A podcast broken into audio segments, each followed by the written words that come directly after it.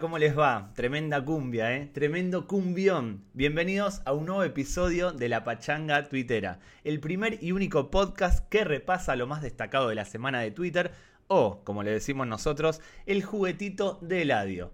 Hoy, como viene siendo habitual, tenemos un invitado muy pero que muy especial. Es arquitecto, aficionado del Sporting de Gijón, uno de los responsables de la cuenta Archivo Bar, cuenta que, por cierto, se viraliza cada vez que se produce una polémica arbitral. También es árbitro de campeonatos mundiales de globos, amante del cine y de tirar líneas, aunque no de las líneas que se suelen asociar al chiringuito, programa en el que nuestro invitado participó durante seis años. No, estoy hablando de las líneas que se trazan para dictaminar si un jugador está o no en fuera de juego.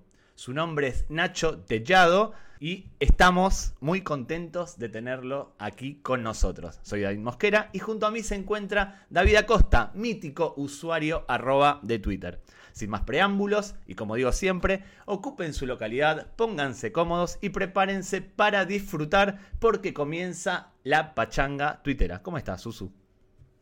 Oh, qué gran presentación, ¿eh? A la primera. A la primera, a la primera a la primera, se nota la práctica. Coge aire, ¿eh? Coge aire. Sí, se nota, se nota, se pues nota la práctica. Muy bien, muy contento de estar aquí con, con Nacho. Es una persona que habla con él mucho por Twitter, pero nunca habíamos hablado en este tipo de sarao, en este videollamada, ni, ni nos conocemos en persona. Es un tío que me cae, que me cae bastante bien por lo que habla con él. Así que mm, contento de tenerlo aquí. Hola Nacho, ¿cómo ¿Qué tal, Nacho? Bueno, ¿qué tal? ¿Qué tal? ¿Cómo estáis? Bueno, muy buena presentación, lo primero. ¿eh? Gracias. a la primera, ¿eh? A, la primera. Además, eh, bueno, aficionado al Sporting, lo de que me gusta el cine, o sea, bien, bien, muy bien, muy bien, exacto. Eh, mis dos pasiones, el cine y el Sporting, muy bien. Ah, Y nada, oye, encantado, encantado aquí de charlar con vosotros, encantado. un placer. Además, sobre todo de Twitter, que es la como la red social que más utilizo, por así decirlo. ¿Es la que más te divierte, la que más te gusta? Sí, porque al final no deja de ser pues un barrizal absoluto, es la auténtica jungla. Y yo siempre digo lo mismo, eh, si no te quieres hacer Twitter no te lo hagas, pero si te lo haces es para, para ir con el cuchillo aquí, ¿no? Como diría el cholo. sabes a dónde te metes, con lo cual pues llega un punto en que al principio, yo recuerdo hace años, hace como 10, 11 años, que cuando me hice mi primera cuenta que iba un poco acojonado, ¿no? Pero luego ya pues empiezas como a aprender cómo es la jungla y ya pues al final es como todo, eh, a tope. y ya sabes a lo que vas. ¿Le dedicas mucho tiempo a Twitter? No, tampoco mucho. De, vez en cuando pues tuiteo un poquillo, luego pues a veces eso cuando estoy trabajando para un poco. Los, los fines de semana quizá un poco más, ¿no? Porque como hay fútbol y sé que la gente pues me pide jugadas y que las cuelgue y esas cosas, pues sí, ahí sí. Pero tampoco, tampoco es algo que me vuelva loco las redes sociales, vamos, no es. Si te pilla un polémico fuera de juego en un Barça Madrid y estás tomando copas. Y para eso lo que hago es. Para eso lo que hago es que tiro de la app, ¿sabes? Como tengo una app para el móvil, pues que pues nada, eh, de hecho la diseñé y la hice para eso, para, para a lo mejor voy en el metro o también lo que dices tú, estás en una terraza, estás tomándote algo pues nunca se sabe cuándo puede haber un fuera de juego. Yo además que yo no sacrifico un partido de fútbol, ¿sabes? Por, por, por irme de fiesta con mis colegas o irme al cine o irme a... No, no lo sacrifico, entonces... Eh, pues eso, eh, lo bueno es que eso, que la, la, app para eso es cojonuda, ¿no? Entonces, la verdad es que está muy bien. Por ejemplo, mañana, mañana me iré a Barcelona, que me han invitado, bueno, Piqué, ¿no? Cosmos, me han, me han invitado a la, a la Final Four de la Kings League y, y mañana pues en el, en el tren si veo que hay algo pues lo hago con la app, ¿sabes? Y entonces bueno, la diseñé para eso, me la, me la diseñé para eso básicamente. Espectacular. sí, sí. La aplicación que tira líneas estando de fiesta, yo creo que como claim es perfecto. ¿eh?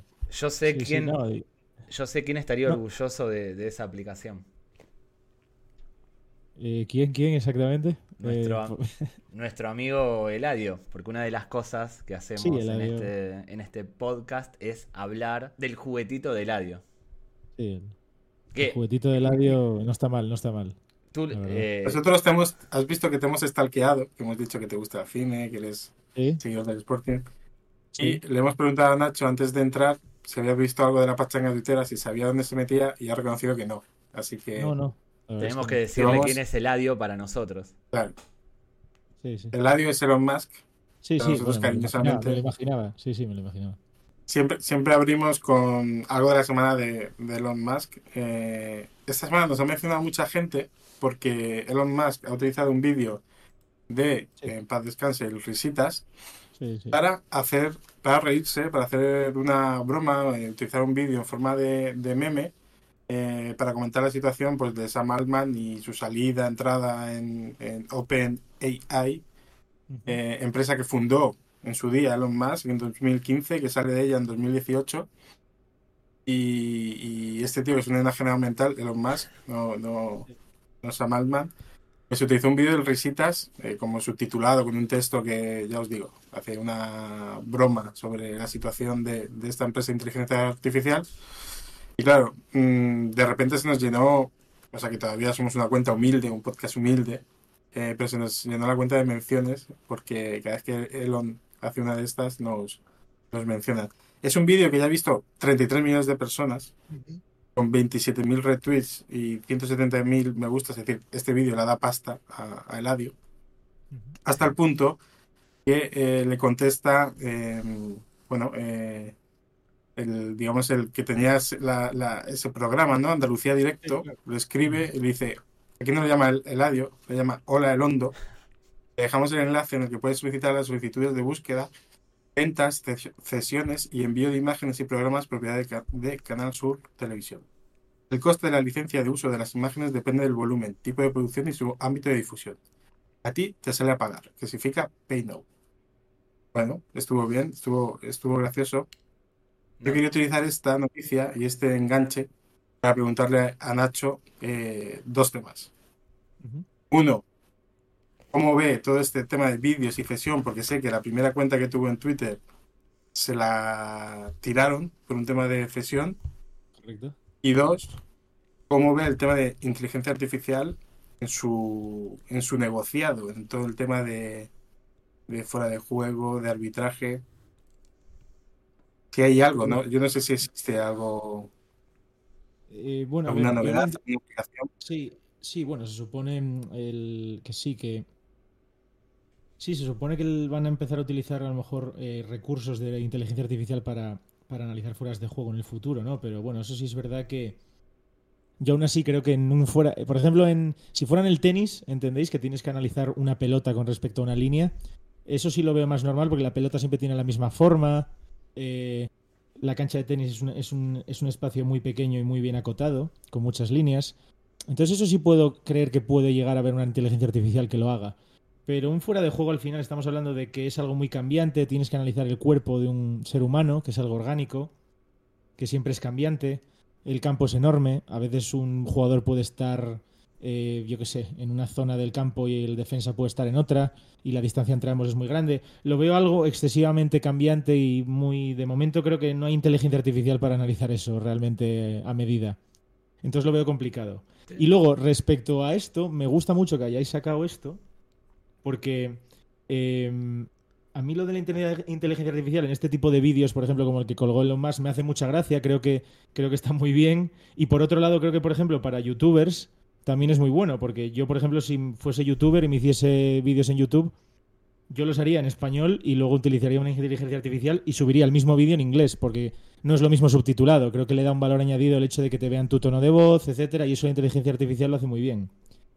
Y luego, dicho esto también, eh, cuando veo lo desde Canal Sur, que se enfadan porque Elon Musk les fusila un vídeo y le piden eh, que, paguen, ¿no? Me hace mucha gracia porque a mí, por ejemplo, Manolo Lama me, me fusila mis análisis. Yo, por ejemplo, hago muchos vídeos eh, con recreaciones y jugadas explicadas en 3D, ¿no? Y las cuelgo en Twitter. Y a mí me lo fusila Las, me lo fusila Manolo Lama para las noticias, que ya me lo he hecho muchas veces.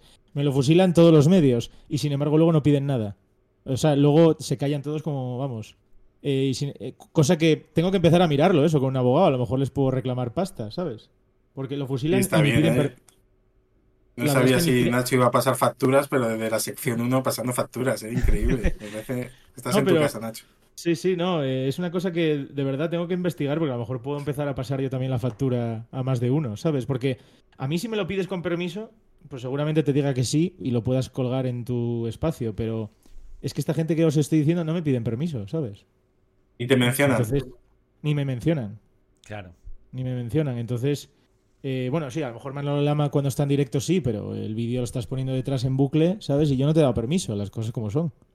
Eh, y, el as y tal, pues igual, no, no menciona nada. Eh, ponen el vídeo de la polémica y dices, ya, ya, el vídeo, perdona, que es mío, tío. ¿Sabes? ¿Qué vídeo ni qué hostias? que no lo ha hecho aquí una inteligencia artificial, lo he hecho yo. Entonces me hace gracia, ¿no? Porque la verdad es que tengo que, quizá pueda yo también pasar facturas como los de Canal Sur a Elon Musk y a lo mejor sacarme unas pelas, ¿sabes? Igual los de Canal Sur, los de Canal Sur se equivocan porque el vídeo no lo subió Elon Musk, sino que lo insertó. Le claro, claro. Le tendrían que reclamar en todo caso. al, Matt Griswold ese, ¿no? Exactamente, al que subió el video originalmente. Sobre lo que comentabas de la, inteligencia artificial a la hora de, detectar fuera de juegos y demás, no sé si conoces esa tecnología que se usaba mucho en los 90. En Argentina se llamaba Televin, se, utilizó también en el Mundial de Italia del 90, que eran una especie de muñequitos animados que reflejaban el fuera de juego, si la pelota había entrado o no. Siempre tuve curiosidad eh, de cómo funcionaba eso, cómo, habían, cómo conseguían replicar a través de dibujos animados una jugada, porque a mí me, parecía imposible, de hecho me sigue pareciendo imposible y diría que ponían lo que ellos querían que, pasase. Sí, claro. Es igual que es igual que el fuera de juego semiautomático, ¿no? Eh, yo en el mundial pues lo demostré en, precisamente en Argentina, ¿no? Con el gol de, de Lautaro Martínez, ¿no? En Arabia Saudí, que salí en todos los programas de Argentina. O sea, fue una locura. En mi vida salí hasta en los programas del corazón. O sea, me, sacaron en todos lados. Solo se hablaba del Mundial. Y yo ahí lo demostré, ¿no? En el Mundial utilizaron fuera de juego semiautomático y fue un cachondeo. Es decir, Lautaro Martínez contra Arabia Saudí están fuera de juego. Y entonces yo dije, perdonad, aquí estoy yo. Mirad, en la imagen hay un defensa que se ha comido y hay un defensa aquí en, la parte baja de la imagen que os sabéis que el fuera de juego semiautomático se lo ha comido con patatas y hay un tío aquí que, rompe el fuera de juego, es decir, que, no está en fuera de juego Lautaro, además, claramente. Con lo cual, ¿esto qué es? Pues un poco lo que dices tú. Es, ellos te ponen dos monigotes en 3D y tienes que hacer un acto de fe de que ese es el jugador más adelantado, de que el defensa es el defensa más atrasado y que la posición de esos monigotes es igual que la realidad. Es de coña de coña. Entonces, bueno, el Telebeam pues era lo mismo, pero versión años 90, es decir, eh, con, unos gráficos de Minecraft, básicamente. o sea, es que, es que es eso. No, no tiene ni Pero bueno, esas eran jugadas, eran jugadas como de revisión. Es decir, a lo malo es que se decide la validez de una jugada o no por, esto. Claro, el Telebeam no dejaba de ser una recreación en 3D audiovisual que no ni pinchaba ni cortaba en un partido. Eh, esto sí pincha y corta en un partido, entonces claro, te tienes que mear de risa porque dices, vaya, vaya cachondeo. Sí. Y recuérdame, Nacho, ¿qué vídeo fue, por, qué vídeo te tiraron tu cuenta anterior? No lo sé, la verdad. A mí es que me llegó un email de la UEFA y, me lo tumbaron. ¿De la UEFA? Sí, sí, una empresa de una empresa partner de UEFA me lo ponía claramente con un nombre de un tío y, y nada, me lo tumbaron por, pues no sé, mm, en realidad no, no me acuerdo exactamente por qué fue, pero nada, eh, tumbada totalmente, vamos, he intentado, cuando llegó el, el adio intenté recuperarla, pero porque decían que el adio te la recuperaba, pero que va, que va. A ver, me da exactamente igual, me he hecho, me hice una, hará como dos años, ¿no? Esta última y ya tengo prácticamente los mismos seguidores que la que tenía antes. O sea que me da un poco igual, ¿sabes? Lo más viral. Esta semana visitó el hormiguero Alfonso Guerra y la cuenta de Twitter por qué tendencia, por qué trending topic se hizo eco, tuiteando lo siguiente. Alfonso Guerra estuvo ayer en el hormiguero y soltó uno de los comentarios más rancios del año. A mí me dan mucha pena los humoristas, ya no pueden hablar de nada. Antes había chistes de homosexuales, de nanos, de todo. Y ahora no.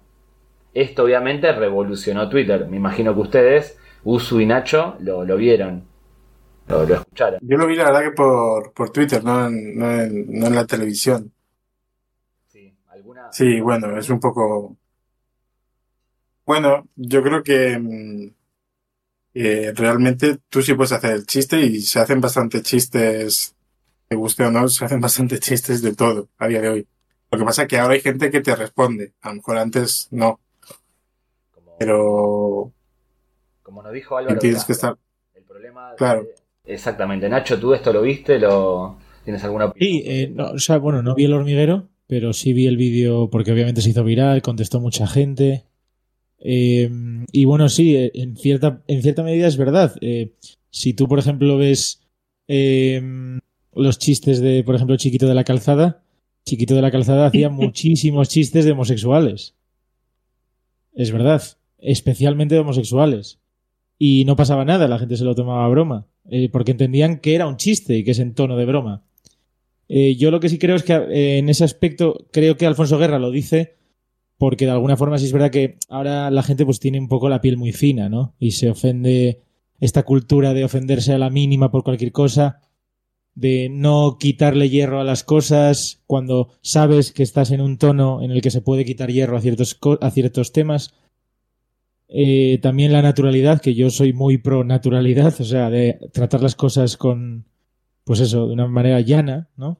Eh, entonces, bueno, yo creo que más o menos lo hice un poco por eso. Sí es verdad que, bueno, Alfonso Guerra viene de otra generación, eh, que dicen las cosas, pues quizá de una forma un poco ruda, y eso, pues quizá es lo que hace que el típico ofendidito de Twitter, pues salte, vamos, se la esté poniendo votando, vamos. Entonces, bueno, pues era de esperar, era de esperar. Bueno, como dices, esto tuvo todo tipo de respuestas en, en la red social del pajarito, mucha gente se metió a contestar. Yo seleccioné cuatro que para mí representan a los usuarios de la red social más característicos. Cada uno tiene algo que muchos de nosotros conocemos en las personas que, o muchos de, muchos de nosotros reconocemos en las personas a las que seguimos. Por ejemplo, el usuario Kike, arroba Kike G de la Riva, citó el tweet de por qué tendencia y puso, y va y dice lo de los enanos delante de Pablo Motos. Esto obviamente fue viral eh, por un humor bastante básico, trata de enano Pablo Motos, encaja con lo que había dicho Pablo Guerra y funcionó. Este es un usuario de Twitter... Eh, Alfonso Guerra. Alfonso Guerra, ¿qué dije yo? Pablo Guerra. Pablo Guerra, el que decía, eh, ojalá que lleva café en el campo, ¿no? no, ese es Juan, Luis Guerra. Y ah, el primo. caso, tendría que haber pensado en Pedro Guerra, el cantautor cara, eh, canario. Claro, La lluvia siempre, nunca vuelve a ser. Los Guerra. Paz Guerra no la conozco. No, los Guerra, digo, los Guerra. Ah, hay mucho Guerra. Sí, bueno, este es un tipo de usuario bastante habitual que con un, una respuesta muy... Bueno, es el director, es el director del Mundo Today. Es un tío que, que trabaja en esto del humor. De esto sabe y mucho. Eh, otro usuario Iñaki López, una persona reconocida de los medios de comunicación, eh, tuiteó lo siguiente: Faltan los gangosos en este grupo de ciudadanos estigmatizados, perseguidos o señalados de los que ya no nos podemos reír como hace 40 años. Madre mía. Es un comentario que también se volvió viral tratando de incluir a los gangosos en la línea de eh, los, los colectivos, las minorías o como quieran que se llame, sobre las que no se pueden hacer chistes. También otro tipo de usuario de Twitter característico, el político, en este caso Irene Montero, se sumó a la funa, si se quiere, de Alfonso Guerra diciendo, lo que hasta ahora era normal ya no lo es, no es que los humoristas ya no pueden hablar de nada, es que ya no nos hace gracia reírnos eh, de otras personas por ser quien, eh, quienes son. Eh, prueben a reírse del privilegio y no de la discriminación, lo mismo hasta son más felices.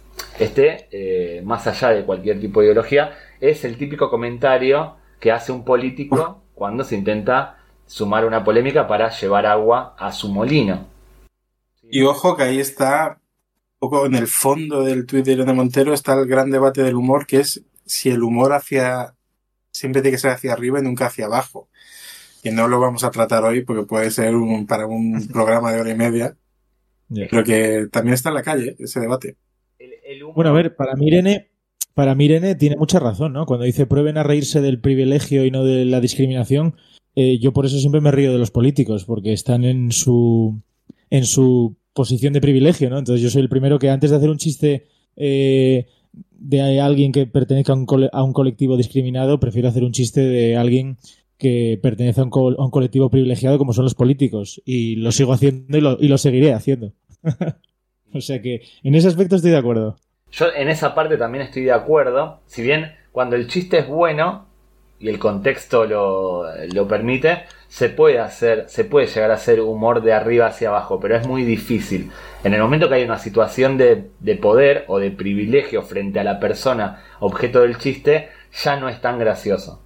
Pero si se hace bien en un contexto adecuado, puede funcionar. Se puede hacer un chiste sobre Hitler y los judíos en un contexto, en una película de humor, en, padre de familia, lo que sea, y eso ser gracioso, pero tiene que estar muy bien hecho, tiene que ser muy bueno el chiste para que no despierte desprecio, ira, dolor o lo que sea de los que están escuchándolo o viéndolo o del propio eh, objeto del, chiste. Y finalmente, eh, Branca Studio, ¿dónde está la cumbia? El usuario arroba Branca Studio, tuitea lo siguiente. Es otro tipo de usuario de, la red social. Os cuento un chiste. Va. Va un día Alfonso Guerra por la calle y le pegan siete tiros por la espalda. Bueno, pues. Más leña al fuego, ¿no? Más leña al fuego. Es un tipo de Yo te quiero decir que.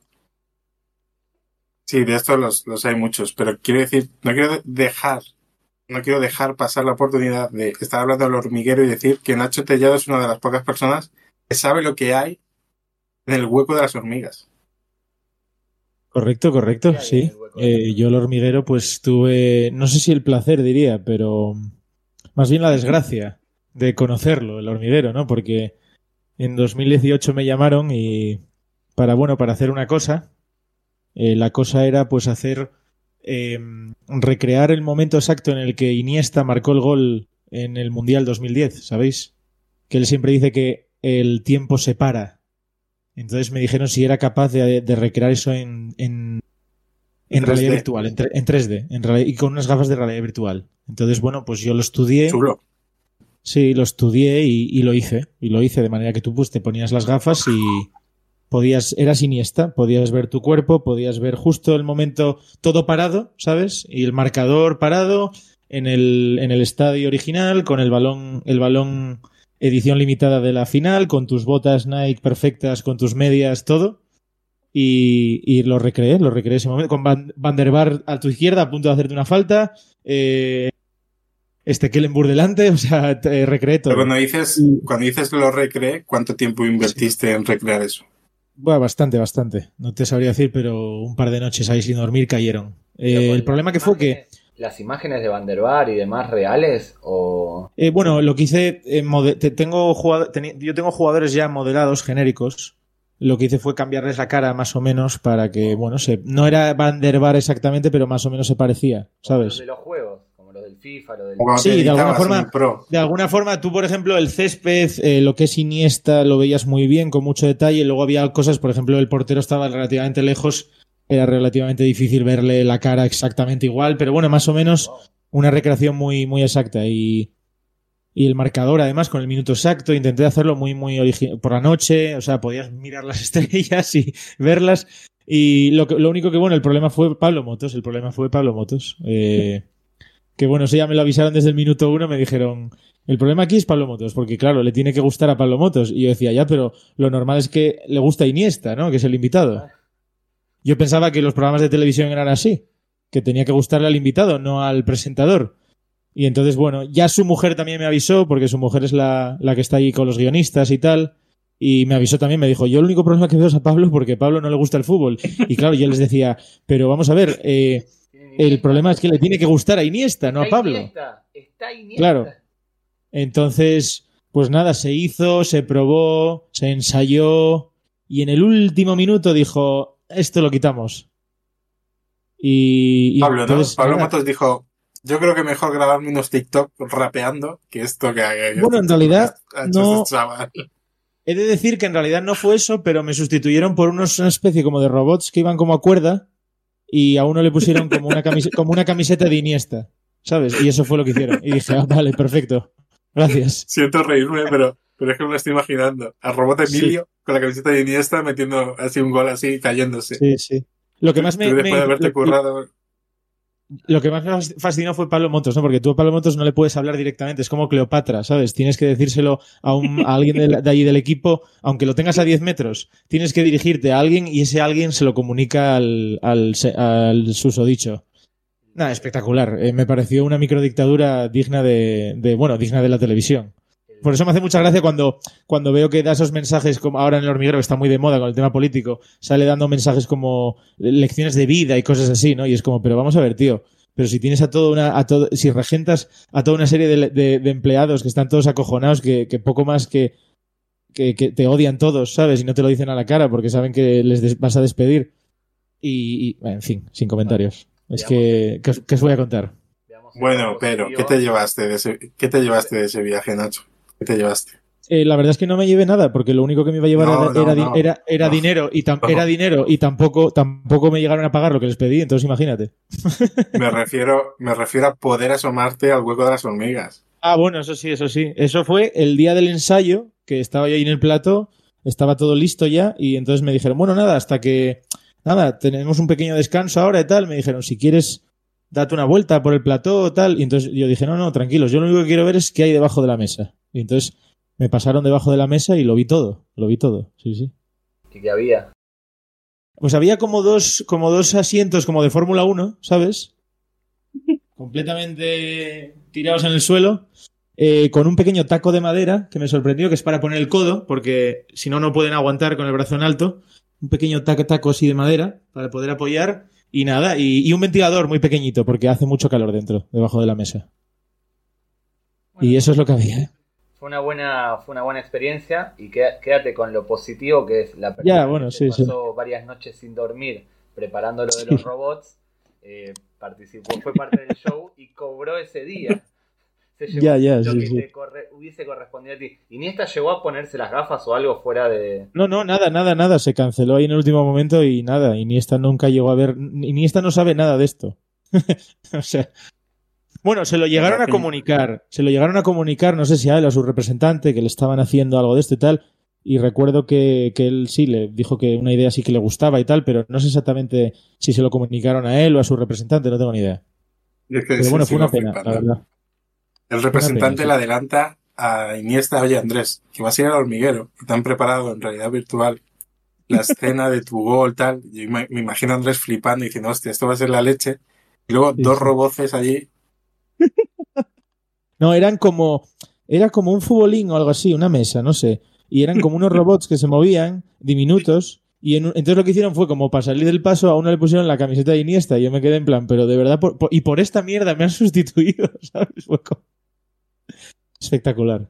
Espectacular. Y eso, no, no lo has podido, no sé, me parece algo joder, interesante. Por ejemplo, el museo este que ahora está en Sol, ¿no tiene algo así de realidad virtual? El de Legends, Pues, ¿sabes cuál te digo? idea. Yo, bueno, yo lo he hecho alguna vez en arquitectura, pero yo no le veo mucho futuro de la realidad virtual porque al final es algo que es muy dependiente. O sea, siempre que lo enseñes necesitas a alguien que tenga unas gafas para poder visualizarlo. Entonces, al final es lo que yo veo. El problema es ese que, por ejemplo, yo en arquitectura lo he usado alguna vez, pero luego si es verdad que dices, es que esto tendría yo, cada vez que el, usuario, el cliente quiera ver su casa en realidad virtual, tienes que ir tú allí y darle las puñeteras gafas, ¿sabes? Y que se las ponga. Entonces no lo veo muy... Lo veo para cosas así puntuales, pues sí, que a modo espectáculo eso, pues alguna cosa puntual está bien, pero no le veo yo mucha cosa para Yo, el, ne- el negocio de recrear goles, momentos eh, históricos de, del fútbol con realidad virtual, me parece un puntazo. ¿eh? Si Sí, quieres desarrollarlos. Nacho, Sí, sí. Yo la idea, yo la idea que tuve, yo la idea que tuve inicial fue eh, lo hice en el chiringuito eso. Por eso me llamaron luego del hormiguero, porque lo habían, me habían visto en el chiringuito Ah. y los guionistas eran muy futboleros, me conocían todos, que me quedé flipando.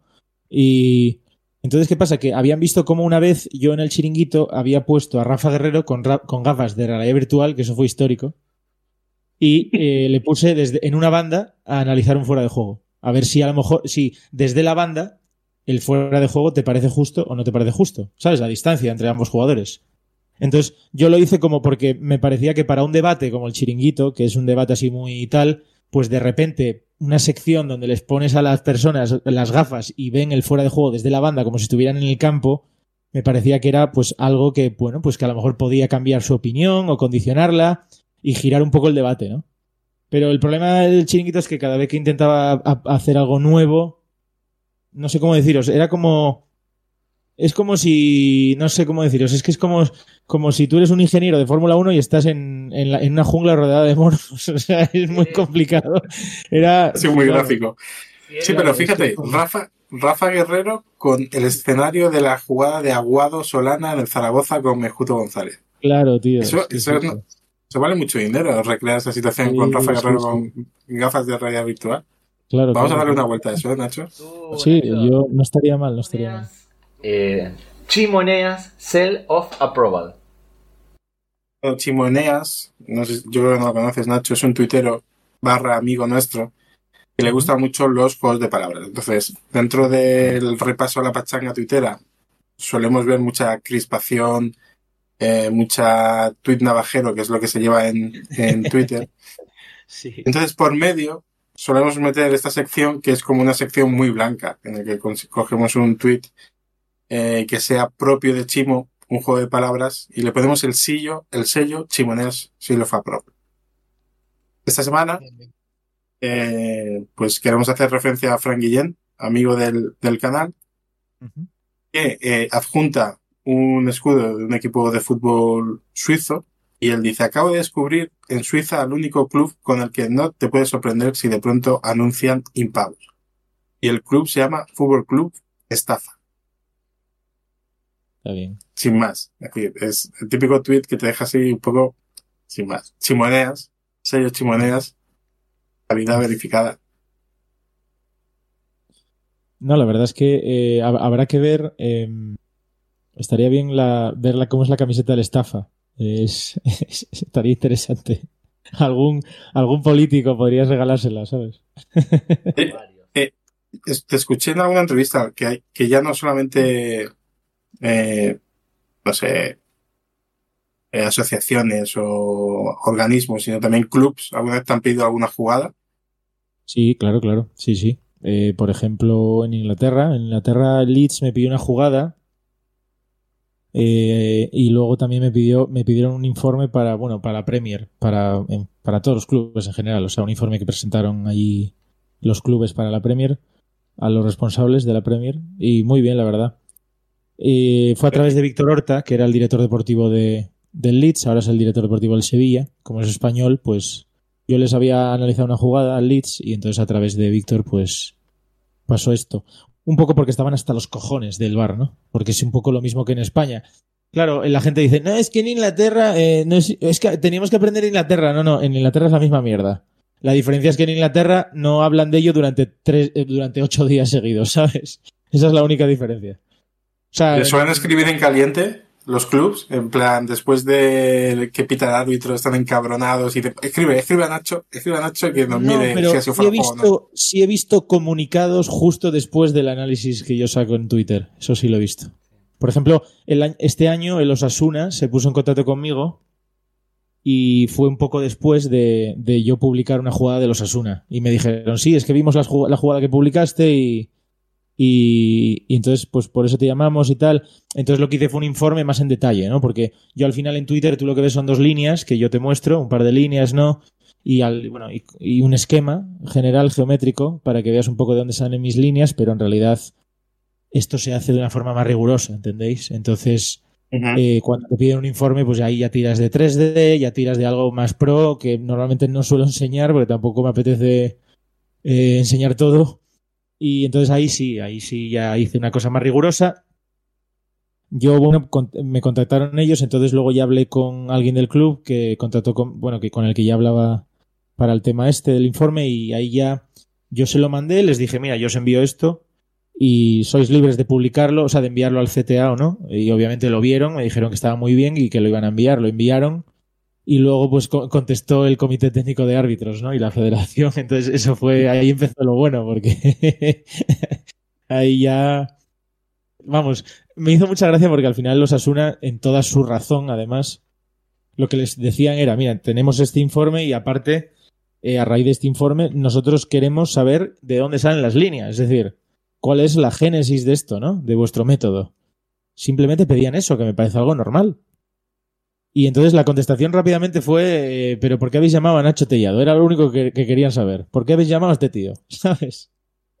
Y luego además La contestación fue, ¿para qué, ¿para qué quieres saber eso? Ja, ja, ja, saludos, ¿no? Sí, también, también. Podría haber sido eso también. ¿Respondió eso de después? ¿Respondió o quedó ahí? No, claro, entonces dijeron eso y, y entonces a mí me hizo gracia porque decían, y, y, además un tío que tiene un método que no está, que no tiene el sello de la FIFA. Y yo diciendo, ah, perdona, se me olvidaba que porque te pongan un sello de la FIFA, ya, ¿sabes? O sea, ya entonces la cosa cambia. A mí, como comprenderás, la FIFA, pues seguramente sepa lo mismo de geometría que mi perro. Entonces, ¿qué pasa? Pues que a mí que tenga un sello de la FIFA no tienen, para mí no sirve para nada. Mi método tiene un, sello, pues en propiedad intelectual, que es donde creo yo que tiene que tenerlo, ¿no? Porque eso ha sufrido un peritaje y te lo han visto y te lo han revisado, que para revisarlo os aseguro que te llaman más de una vez para que lo expliques todo bien y quede todo bien cerrado. Y yo es del, del sello que me valgo, es decir, yo es de eso. O sea, yo lo tengo registrado y es es lo que me vale a mí. El hecho de tener algo registrado es que tiene fundamento lo que tú haces. Con lo cual no necesito más. Entonces, eh, los Asuna contestó un poco eso, ¿no? En plan de, pues, oye, mira, es que no, es, nosotros no estamos hablando de este tío. Nosotros lo que estamos pidiendo es que nos contestéis acerca de, las líneas. Y ya está, no, no contestaron nada. O sea, que yo quedó, murió. Murió como todo lo que pasa en el fútbol. Tanto en la FIFA como en España, como en la UEFA, como en el resto de países, en ningún lado está establecido, documentado, declarado eh, el fundamento del VAR y de las líneas y demás. Bueno, yo lo que sé es que en, las, en la mayoría de ligas utilizan una empresa que es la que tiene este sistema, que tiene un sistema que traza traza líneas. Pero está eh, eh, así como cuando uno tiene que ir a patentar algo, lo, que mencionabas. ah, eso ya no tengo ni idea. Eso no tengo ni idea. No, yo no sé si esa empresa tiene el método patentado o registrado, no tengo ni idea. Pero no, de Solo sé que tienen un ¿De cara al público se sabe cómo funciona? Eh, bueno, sí, hay un vídeo, hay un vídeo de la Real Federación Española de Fútbol que explican cómo analizan fueras de juego con ese sistema. El vídeo obviamente es bochornoso, porque bueno, básicamente sale Clos Gómez, el jefe del bar, sentado en una silla con un, con un chico al lado que va moviendo una línea que está como calibrada, ¿no? Adaptada a la perspectiva y va como moviéndola y Clos Gómez señala con el dedo. Es espectacular ese vídeo. Y señala con el dedo y dice, bueno, yo creo que la parte más atrasada del defensa es, es esta, más o menos. El, la cadera, la cadera, el muslo. Y va el otro y va, va arrastrando la línea hasta que más o menos se queda ahí a la altura del muslo y ya está. Y eso es el método de 4 millones de euros con Ah, es de coña, es, sacado de The Office, claramente. Fútbol Club, estafa. Exacto, sí, básicamente, sí, sí, sí. Y hablando de estafas, Asociación Paco Sanz. Es una sección dedicada a esas estafas que andan pululando por eh, Twitter. En esta, esta semana se hizo viral este, este tweet del usuario arroba lau-mundust eh, luna arenosa, creo que es, o luna desértica, como sea, eh, que utiliza el formato viral de Twitter, haz tu magia, acabo de empezar a hacer joyitas y aún nadie se ha interesado. Estoy en paro actualmente y necesito sacarme un dinerillo. Puedo aceptar encargos también, os dejo unas fotitas. Eh, unas fotitos, perdón, de las cositas que he ido haciendo. Retweet, por favor, lo agradecería mucho. Y subo unas fotos de una especie de pendientes o colgantes eh, y demás. Este es un formato muy viral que se, suele utilizar con restaurantes, con bares o con emprendimientos varios. ¿Sí? Ustedes lo, habrán visto muchas veces. Lo curioso de esto, obviamente que tuvo miles de retweets, de me gusta, de tweets citados eh, ayudando a esta joven usuaria, es que AliExpress citó ese tweet con una captura de pantalla de los mismos pendientes que se veían en una de las imágenes del tweet y el emoji que tiene una ceja arqueada. Una, ceja a lo Ancelotti como diciendo, mmm, suena estafa, primo. Y a continuación, los de AliExpress explican, siempre que sospechéis de si algo es dropshipping, podéis hacer captura de pantalla en la página de AliExpress y usar el buscador pon imagen de nuestra app. Y muestra una captura de pantalla de cómo hacer eh, esta prueba para evitar estafas como las de esta eh, usuaria. Vaya, vaya con la ¿eh? Parecía así, claro, utiliza un, vocabulario en plan joyitas, dinerillo, fotitos, cositas que he ido haciendo. Y lo que está haciendo es vender lo de AliExpress. Lo que sí es verdad es que cuando. Yo siempre digo que cuando te pillan en una cosa así, yo creo que lo mejor es que borres porque si dejas el tuit ahí es como si te untas de grasa y te metes dentro de una jaula de leones. O sea, te van a matar, te van a destrozar. Me gusta mucho esto que acabas de, decir porque nos sirve. La, usuaria, por cierto, puso la cuenta con candado. La, no, la dio de baja, pero la puso con candado. Pero me gusta esto que acabas de decir porque nos da pie para la ronda relámpago. Y Nacho, sí. Estos son siete preguntas para ti dirigidas a Nacho Tellado. Para ver cómo haces, cómo usas Twitter y qué consejos das a nuestros oyentes que están escuchando este episodio. Me gusta. Y el primero, voy a, cambiar el orden para enganchar con lo que acabas de decir. La primera pregunta, ¿el tweet se borra o se holdea? Típico tweet que, como tú decías, que o o por ejemplo, un tweet que tú a lo has escrito sin mucha maldad, pero de repente se ha malentendido y te entra mucha gente a criticar. Ese tweet, ¿tú lo borras o lo holdeas? Yo no borro nada, pero tengo un método mejor. Yo lo que hago es que me ha pasado a veces de poner a lo mejor algo que tú entendiste de una forma o que das a entender de una forma y otro lo, lo tergiversa o lo entiende de una forma diferente, ¿no? Que eso pasa muchas veces y además hay gente ya esperándote para siempre verlo del lado contrario, el peor, ¿no? O, lo que o lo que habéis dicho antes, ¿no? Que a lo mejor pones algo que tú no le ves más maldad, no le ves ninguna maldad al tweet, pero hay gente que se lo toma mal y bueno, en fin, ya sabemos todos cómo es Twitter, ¿no? Yo lo que hago es que eh, cojo, eh, me meto en Twitter en ese momento cuando veo que mi tweet está dentro de lo que es Twitter y anda por ahí pululando, lo que hago es, eh, y está dentro de mi cuenta, lo que hago es que eh, retuiteo muchos tweets de otras personas y entonces eso de alguna forma enmascara el tweet que yo he puesto. Porque lo mete dentro de toda la mierda y entonces no deja de ser una mierdecilla más. Entonces lo que hago es meto muchísimo retweet. Retuiteas cosas buenas, o sea, citando tu tweet o No, no, no, no, no, no, no, retuiteo cosas de lo que sea. Ah, ah. Retuiteo, retuiteo, retuiteo. Entonces, ¿qué pasa? Que al final si alguien se mete en tu cuenta para ver ese tweet, antes tiene muchísimos retweets encima ya que lo han como tapado, ¿no? De alguna forma. Entonces. Lo que pasa es que aquí te siguen entrando las menciones y comentarios. Sí, no, no, claro, sí, eso sí, pero de alguna forma tú también retuiteando cosas, eh, la gente que te sigue le va a entrar también esos retweets, ¿no? A la, gente que te está siguiendo. Eh, Nacho te ha retuiteado, Nacho te ha retuiteado. Entonces, de alguna forma lo enmascaro, ¿no? Un poco. Es la primera, la primera vez que nos responden algo como eso. Y me gusta, es eh, tirar humo, es humo. sí, lo que, hago es, eh, lo que hago es, eh, vale, he, soltado esto, veo que no ha gustado, no lo voy a borrar tampoco, no me apetece eso. Pues ahí lo dejo y, lo que hago es lo enmascaro con mierda, básicamente.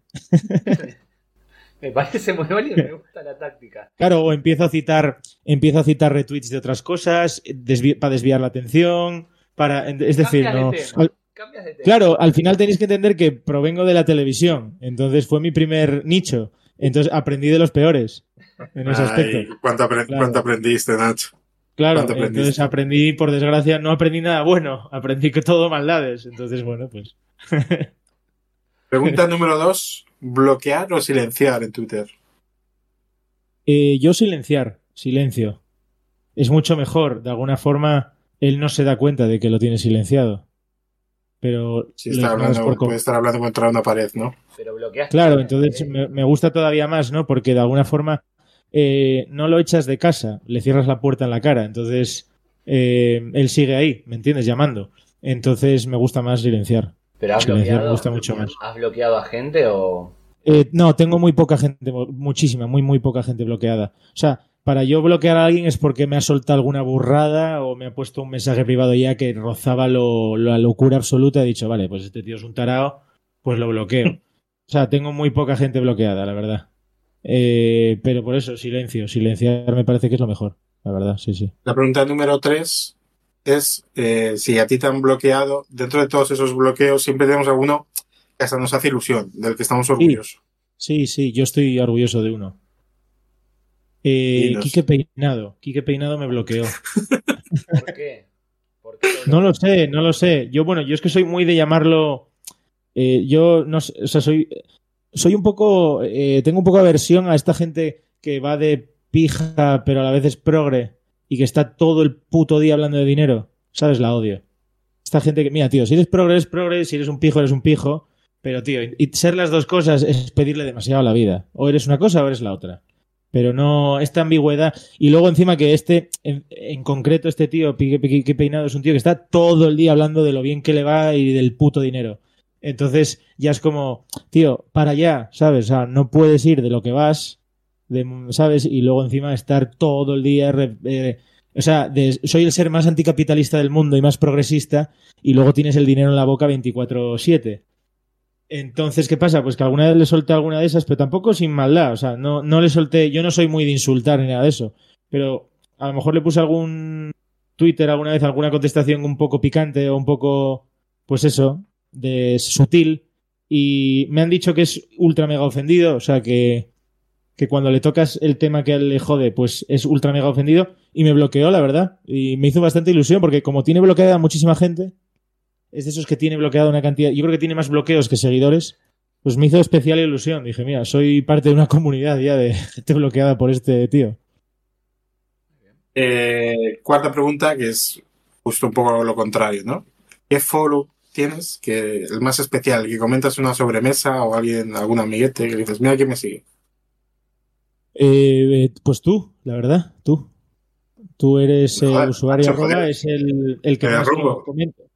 Eh, sí, con, grupos de, con grupos de amigos y, bueno, sobre todo con mi tía, con mi tía lo comento mucho en tus tweets, porque el de, bueno, el del obituario del Faro de Vigo, yo que tengo familia gallega, imagínate, es, es mi tweet favorito, de hecho, el de, el de acuesto a los niños, ¿cómo era? Acuesto a los niños, me siento en el sofá o así, ¿no? Y, y, exacto, y me pongo a leer el obituario del Faro de Vigo, mi momento es mi tweet favorito, lo tengo incluso pantallazo en el móvil, lo tengo... Muéstralo, muéstralo, Sí, sí, lo tengo, lo tengo, sí, sí es mi tweet favorito ese. Quiero ver el pantallazo, no lo hagas bueno, Es que, no, tendría que buscarlo, tengo mucha, mucho, pero sí, sí, lo tengo por ahí. Eh, y entonces, eh, me encanta, me encanta, me encanta ese tweet, es mi tweet favorito, y luego todos tus tweets, es que yo soy muy fan tuyo, muy, muy fan. Pero no sabía, o sea, sabía, tenemos buena relación, pero no hasta este punto. Sí, lo sé, lo sé, pero yo... Claro, joder, sí, sí, yo lo siento, no, no, Hoy, lo he dicho, hoy se lo he dicho a una amiga mía, le he dicho, joder, es que entro en directo a las 10, y, pero tío, si ya entraste el miércoles en fuera caretas, tal, y yo ya, pero es que hoy, lo de hoy es especial porque es que hoy me hacen, hoy entro con, uno de mis tuiteros favoritos, porque la verdad, a mi usuario arroba es uno de mis tuiteros favoritos. De hecho, yo hasta que luego ya te, bueno, luego ya te vi en Radiomarca, ya te puse cara y tal, ¿no? En vídeos que te había visto, pero yo al principio te imaginaba, porque es eso, ¿no? Siempre te imaginas ¿Cómo será la persona que está? Yo te imaginaba estilo eh, Arturo Valls en Cámara Café. Era, era el rollo. Que Con la máquina de café, ¿no? Sí, exacto. Hablabas mucho de la máquina de café y tal. Y alguna vez te puse un tweet con. Alguna vez te puse, te respondí con la foto de Arturo Valls de Cámara Café y te puse, eres este tío. Porque te imaginaba así, ¿sabes? yo la verdad es que yo al final eh, estuve muchos años anónimo, ¿no? Y luego di el careto. Yo estoy muy en contra de la gente que hace eso. Yo prefiero que la gente que, ha mantenido unos años una cuenta anónima nunca dé la cara. Porque hay cierta magia ahí que se pierde cuando descubres. correcto. correcto, yo, por ejemplo, yo, por ejemplo, sí es verdad que, claro, empecé hace 10 años en la televisión, 11. Era cuando empezaba Twitter también. Entonces, ¿qué pasa? Que yo de alguna forma ya mi cara la conoce todo el mundo. O sea, no me puedo esconder. Pero, por ejemplo, si me pasa en Archivo Bar. En Archivo Bar, la gente cree que yo soy archivo bar, entonces me caen solo críticas a mí y a veces digo, pero tú de verdad crees que yo estoy viendo. Eh, yo a veces digo, pero hay, hay algún niño rata que le contesto, digo, que a lo mejor tengo el mal día y le digo, oye tío, pero tú de verdad crees que yo estoy viendo el Alcorcón versus, no sé, eh, contra el. un Getafe por iniciativa claro, ¿Tú de verdad crees que yo estoy viendo el minuto 14, estoy viendo la jugada del Alcorcón y a la vez estoy viendo el Getafe y a la vez estoy viendo al Real Madrid y a la vez estoy viendo los, ocho, los otros ocho, otros ocho partidos que hay a la vez? ¿Qué te crees? ¿Que soy em, em, Tom Cruise en Minority Report, ¿sabes? Haciendo. O sea, no, tío. O sea, esto lo lleva gente, joder. Yo no lo. O sea, la gente se piensa que soy Superman o algo así. Y entonces, ¿qué pasa? Que mis compañeros de archivo bar son anónimos, eh, por ejemplo, y, quieren seguir siendo anónimos. Porque ven, han, visto lo mío y han dicho, hostia, Nacho, es que claro, dar la cara también a veces es un poco, eh, ¿sabes? Porque es la verdad. Lo, hemos comentado muchas veces aquí, el fútbol, el fútbol radicaliza mucho en Twitter, es decir, no hay un término medio, siempre es contigo contra mí, y una cuenta como archivo bar. Claro. Sí, sí. Yo en general he de decir que, bueno, tengo buena prensa. A mí, por norma general, la gente pues siempre me, reconoce por la calle y tal. Pues eso, los panenquitas, los futboleros, eh, pues me paran y yo normalmente bien, porque saben, yo creo que ya después de tantos años saben que a mí me la chufla si está el Barça en fuera de juego está el Madrid. O sea, eh, es que no. Aunque siempre hay un idiota que llega a última hora y te dice, es que eres culé, y a la semana siguiente eres del Madrid. Bueno, a lo mejor tú eres tonto, que es lo que tenemos todos claro. entonces, o sea, después de tantos años, de hecho, por ejemplo, ahora con el caso Negreira, había gente que sacaba eh, jugadas del Madrid, eh, fueras de juego del Madrid, o sea, había culés sacando fueras de juego del Madrid y había eh, madridistas sacando fueras de juego del Barça. Y en ambos eran todo vídeos míos. Como digo yo, pues ahí queda claro que yo siempre he sido muy, pues siempre he sido neutral en ese aspecto. Entonces, ¿qué pasa? Que bueno, yo por norma general, pues la gente me trata bien, pero inevitablemente el hecho de no ser anónimo eh, alguna vez me ha pasado de que alguno se me ha puesto, pues lo típico, algún borracho que tiene el día malo, pues se te ha venido ahí por la noche y, y se te ha puesto tonto, ¿sabes? Pero bueno, quitando cosas puntuales, en general bien, pero yo entiendo que a veces es mejor ser anónimo que, ser una cara conocida. Y luego, sobre todo, que, que también te quitas mucha presión, ¿no? Porque de alguna forma sabes que, bueno, eh, eso, pues vives más tranquilo, por así decirlo, ¿no? Bueno, yo siempre digo que yo no era anónimo para hacer el mal, pero sí que siendo anónimo puedes tuitear sobre lo que quieras. A lo mejor tuiteas sobre eh, un abogado. Pero ya si tienes un colega que es abogado, dices, hostia, a ver si se va a sentir ofendido porque tuitee esto y se piensa que es por él, ¿no? Yo tengo que decir que en el grupo de amigos, cada vez que hay polémica en el grupo del Getafe, y somos unos cuantos, eh, cada vez que hay polémica, mi amigo David Barba dice, esperad a ver qué dice Nacho. Él se piensa que Archivo va tú solo. Y siempre dice, esperar a ver qué dice Nacho. No, yo Archivo Bar lo fundé, eso sí, lo hemos fundado entre tres personas, pero ya está, o sea, la idea salió de tres personas hace ya unos años, 2019, y sí es verdad que quizá en Archivo Bar, como los tweets más, más polémicos, además que es así, cuando vamos siempre a cifras y de retweets y de interacciones, son siempre los fueras de juego, ¿no? Eh, entonces sí es verdad que sí, que la gente se piensa que solo estoy yo ahí, pero para nada, para nada. Yo, por ejemplo, hay jugadas de reglamento arbitrales que yo no tengo ni puñetera idea, ni es que no quiero ni saberlo, ¿entendéis? O sea, yo voy a lo mío y se acabó. Por eso también lo monté esto con más gente, porque vi que yo pues tengo ciertas carencias en otras cosas del arbitraje.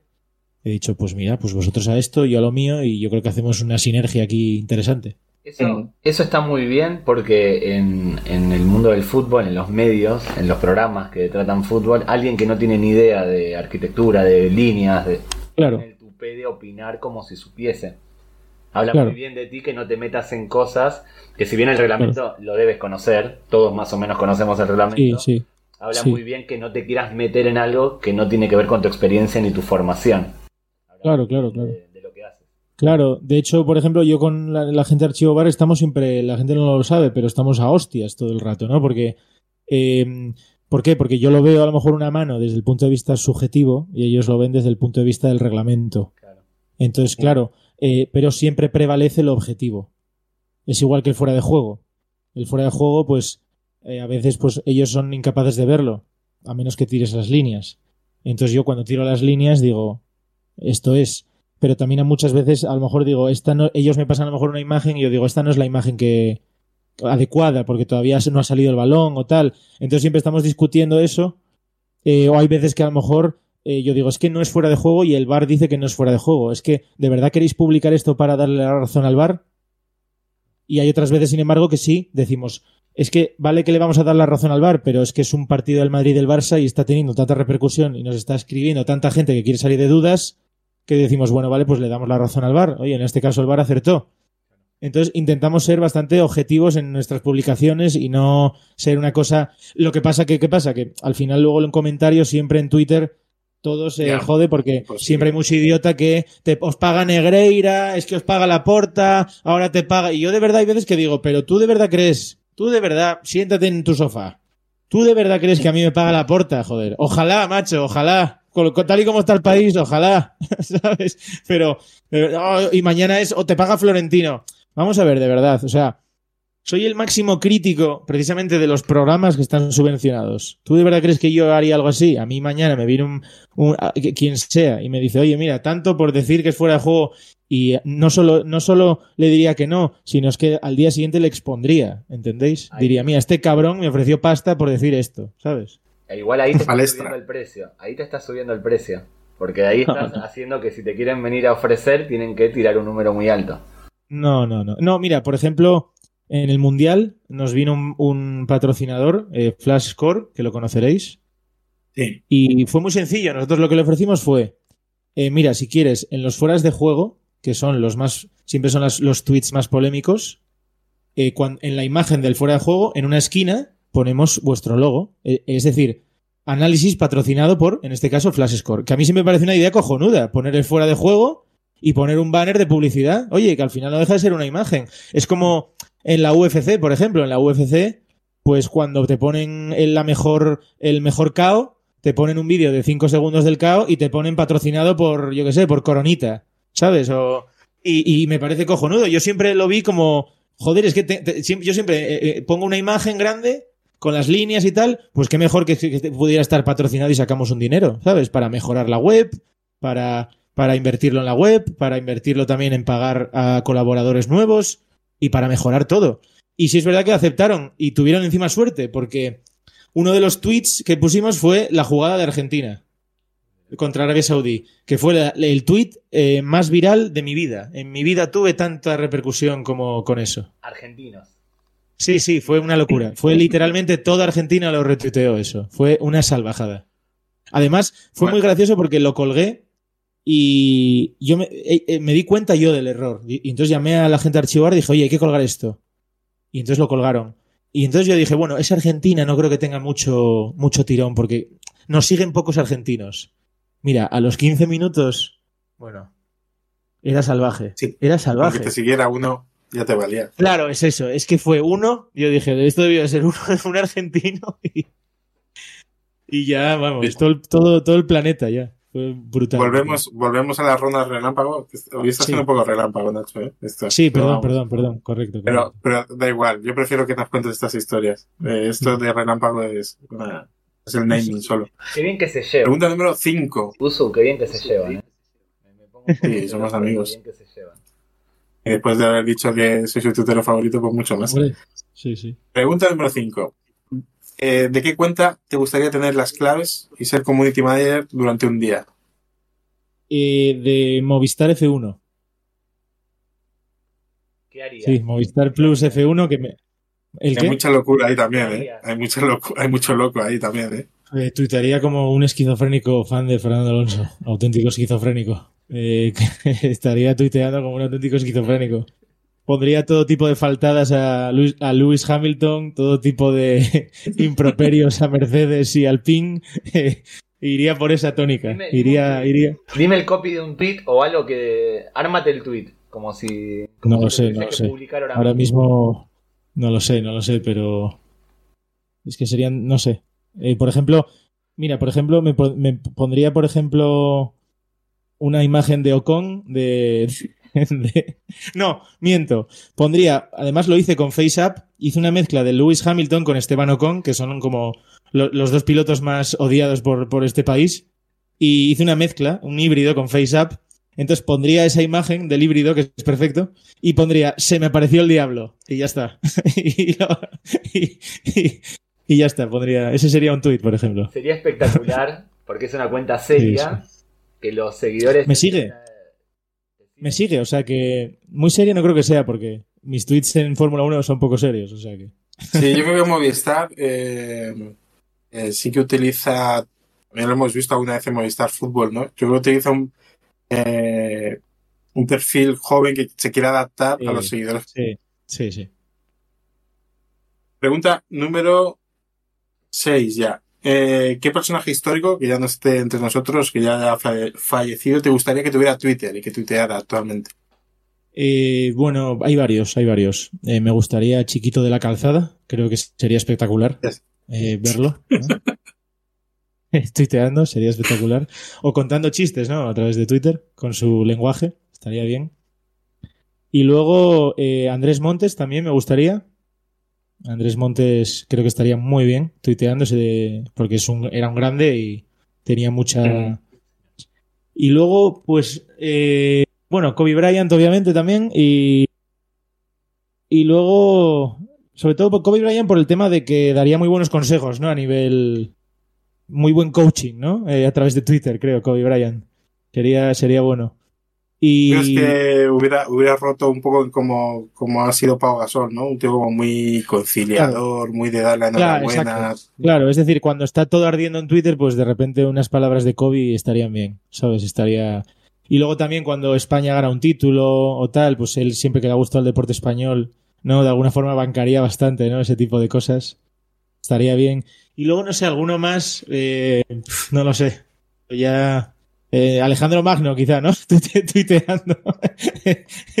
Está gracioso. ¿eh? Sería un eh, Alejandro Magno un ávido buscador de retweet y de interacciones.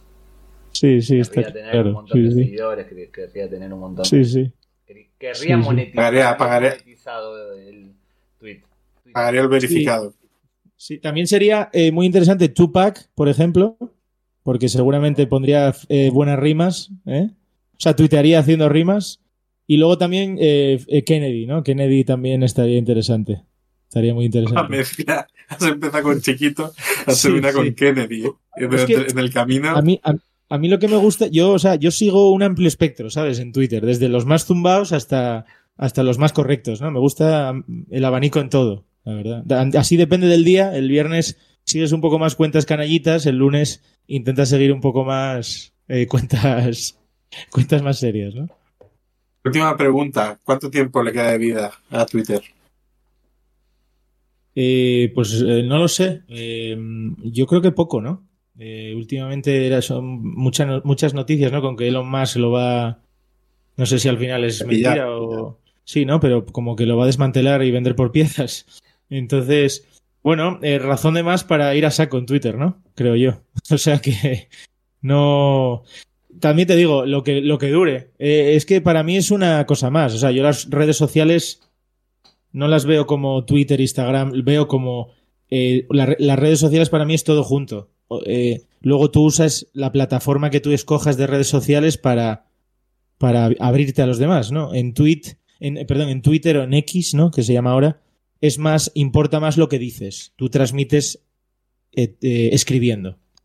En Instagram, pues quizá enseñando el culo o, el, en bañador, ¿no? Es como la gente transmite a los demás, ¿no? O se abre a los demás. Eh, en Facebook es más tu padre, ¿no? El que se abre a la gente. Eh, pues cada uno tiene su... El 20, ¿no? El 20 todos nos acordamos, pues el 20 era más para universitarios, gente muy joven, pues cada uno ha tenido su etapa y la de Twitter, pues cuando, cuando llegue, pues eh, ya está. Y oye, pues mil gracias, me lo he pasado muy bien aquí y ya está. Eh, lo, que no, lo que voy a intentar es no hacer como, como en Twenty, que en Twenty no pedí las fotos y, me y tenía auténticos tesoros ahí. En Twitter, si puedo, pediré los tweets, los mejores, ¿sabes? Entonces. se puede, descargar claro, entonces los, los, los guardaré como los enmarcaré y ya está. Y luego, pues vendrá otra red social, seguramente. O sea que ya está. Pues nos adaptaremos al final. A ver, a ver qué hace usuario arroba en esa otra red social, ya veremos, pero bueno. Twitter Navajero. Esta es una de nuestras de las secciones favoritas de nuestros espectadores. Consiste en repasar esos duelos navajeros que se producen en la red social del pajarito. Y esta semana eh, tuvo lugar la gala de los premios Onda y bueno, voy a leer un tuit de, del larguero que dice: Spursito dedicó el premio Ondas de la Kings League a Javier Tebas. Desde que empezó la Kings League nos dio ese apodo tan bonito de circo, se ha acordado mucho de nosotros, de mí. Eh, Javier, te quiero mucho y mucha suerte con lo que te viene. Es de sobra conocida la adversión de Tebas por eh, la Kings League, de Tebas y de muchos tantos otros. Eh, Spursito fue, premiado y le dedicó el premio al presidente de, de la liga que le contestó a través de, Twitter diciendo, más allá de la broma, merecido reconocimiento a todos los equipos de la Kings League y a Gerard Piqué. Su eh, su inventor e impulsor. Un proyecto de, gente joven, creativa y muy trabajadora. Y grande Spursito. Muchas gracias. Que continúe el circo y el Rayo de Barcelona arrase en el siguiente sprint. Obviamente lo acompañamos con el meme de la carita feliz, eh, la máscara de carita feliz tapando a un tipo llorando con ojos rojos. Esto es una polémica que eh, entendemos que a ti te puede puedes aportar algo, puedes eh, emitir algún tipo de comentario de ver a Tebas enfrentándose a Spursito a través de Twitter. Eh, pues a ver, em, bueno, a mí Spursito me cae muy bien porque lo conozco personalmente. Em, de hecho, el año pasado por estas fechas estuvimos juntos ahí un fin de semana entero en Sevilla, en un evento muy guay. Y Spursito es todo, es algodón de azúcar, o sea, es una persona muy, muy buena, no tiene maldad. Y entonces, que una persona como Spursito diga, diga lo de Tebas, la verdad, claro, son como personajes antagonistas, diría, ¿no? diría yo, ¿no? Porque Tebas es más a ver, a mí, Tebas me recuerda, incluso físicamente, me recuerda al, al, mafioso de los Simpsons, ¿sabéis cuál, no? Es un poco ese, ese, sí, me recuerda un poco a ese personaje, ¿no? Eh, Tebas yo personalmente creo que es un tío que le va mucho la marcha, ¿no? Que le va mucho el conflicto, el, el navajeo y luego que y luego además que tuitea cual niño rata, ¿no? O sea, es un tío que, que literalmente sabes que está tuiteando él, que no está el community manager ahí retuiteando, ¿no? Bueno, eh, no me sorprendió la verdad que pusiera esto de la Kings League porque ha sido de los más críticos con la Kings League. Entonces, bueno, no entiendo muy bien. No entiendo muy bien este tweet. Hemos traído este tweet que, como dice Nacho, eh, Tebas todas las semanas tiene tweet navajeros con Jorge Calabres que son espectaculares. Sí, correcto, correcto. En los que Son como los de Pedrerol y Clemente en su día, que todas las semanas se desatizaban. Sí, sí, sí. sí.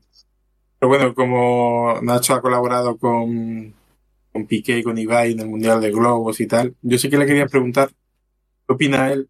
Es cierto que la Kings League yo creo que empezó muy fuerte y que ha tenido, sobre todo en la parte de fitness en Málaga y en, y en el Civitas, eh, muchísima afluencia de público, pero también es, es evidente la, la pérdida de, pues de visualizaciones y de espectadores que está teniendo últimamente.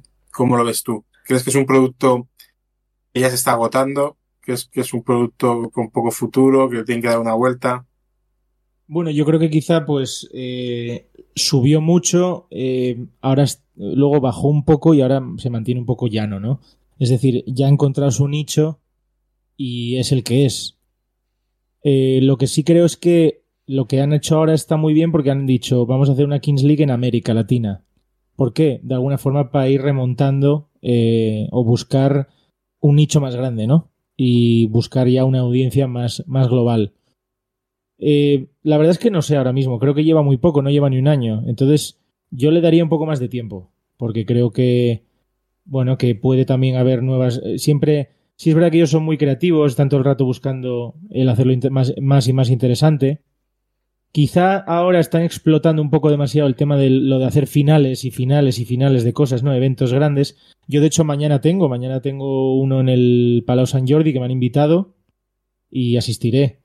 Y porque, bueno, porque eso, han hecho pues la final de la Kings League, luego la final de la Kingdom Cup, que es como una especie de Copa del Rey, ¿no?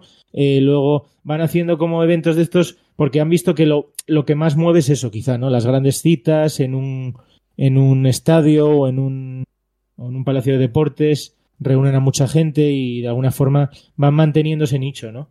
Y buscando quizá a lo mejor nuevos adeptos. También creo que es una cosa para gente joven, para gente muy joven. Es quizá donde estáis audiencia. Yo personalmente no lo veo mal, lo veo una buena idea, lo veo, lo veo también una alternativa a ver fútbol diferente y a ver también un espectáculo diferente. Y yo personalmente lo agradezco porque eh, estamos en un mundo un poco que son, todo, por ejemplo, en el cine son todos remakes, son todos refritos de cosas.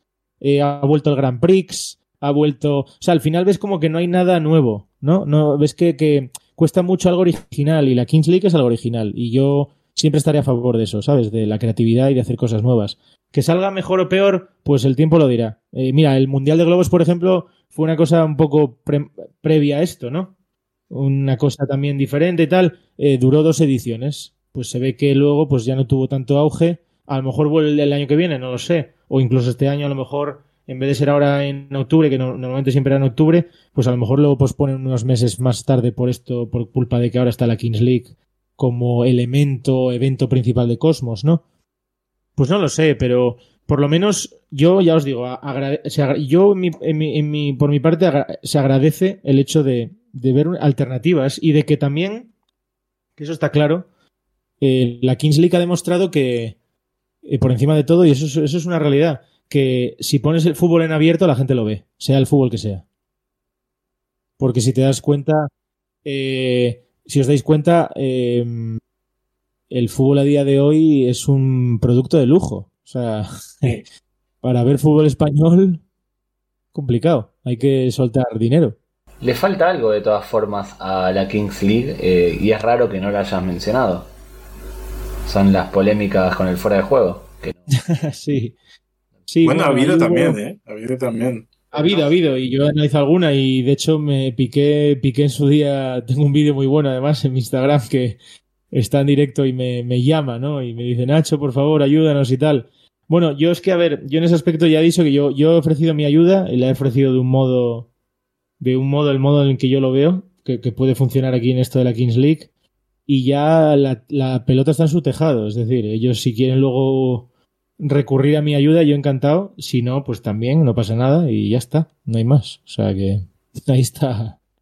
El guante está echado, eso está claro, ellos lo saben. Bueno, no, de todas formas, esto no es el único enfrentamiento, el único tweet navajero que, tenemos para, para recordar. Tenemos uno de, no sé si lo conocerás, eh, de arroba Oviedo ah, Fútbol Padre. Sí, sí, sí, en su momento eh, refiriéndose a ti, tuitea. Hablemos de este imbécil.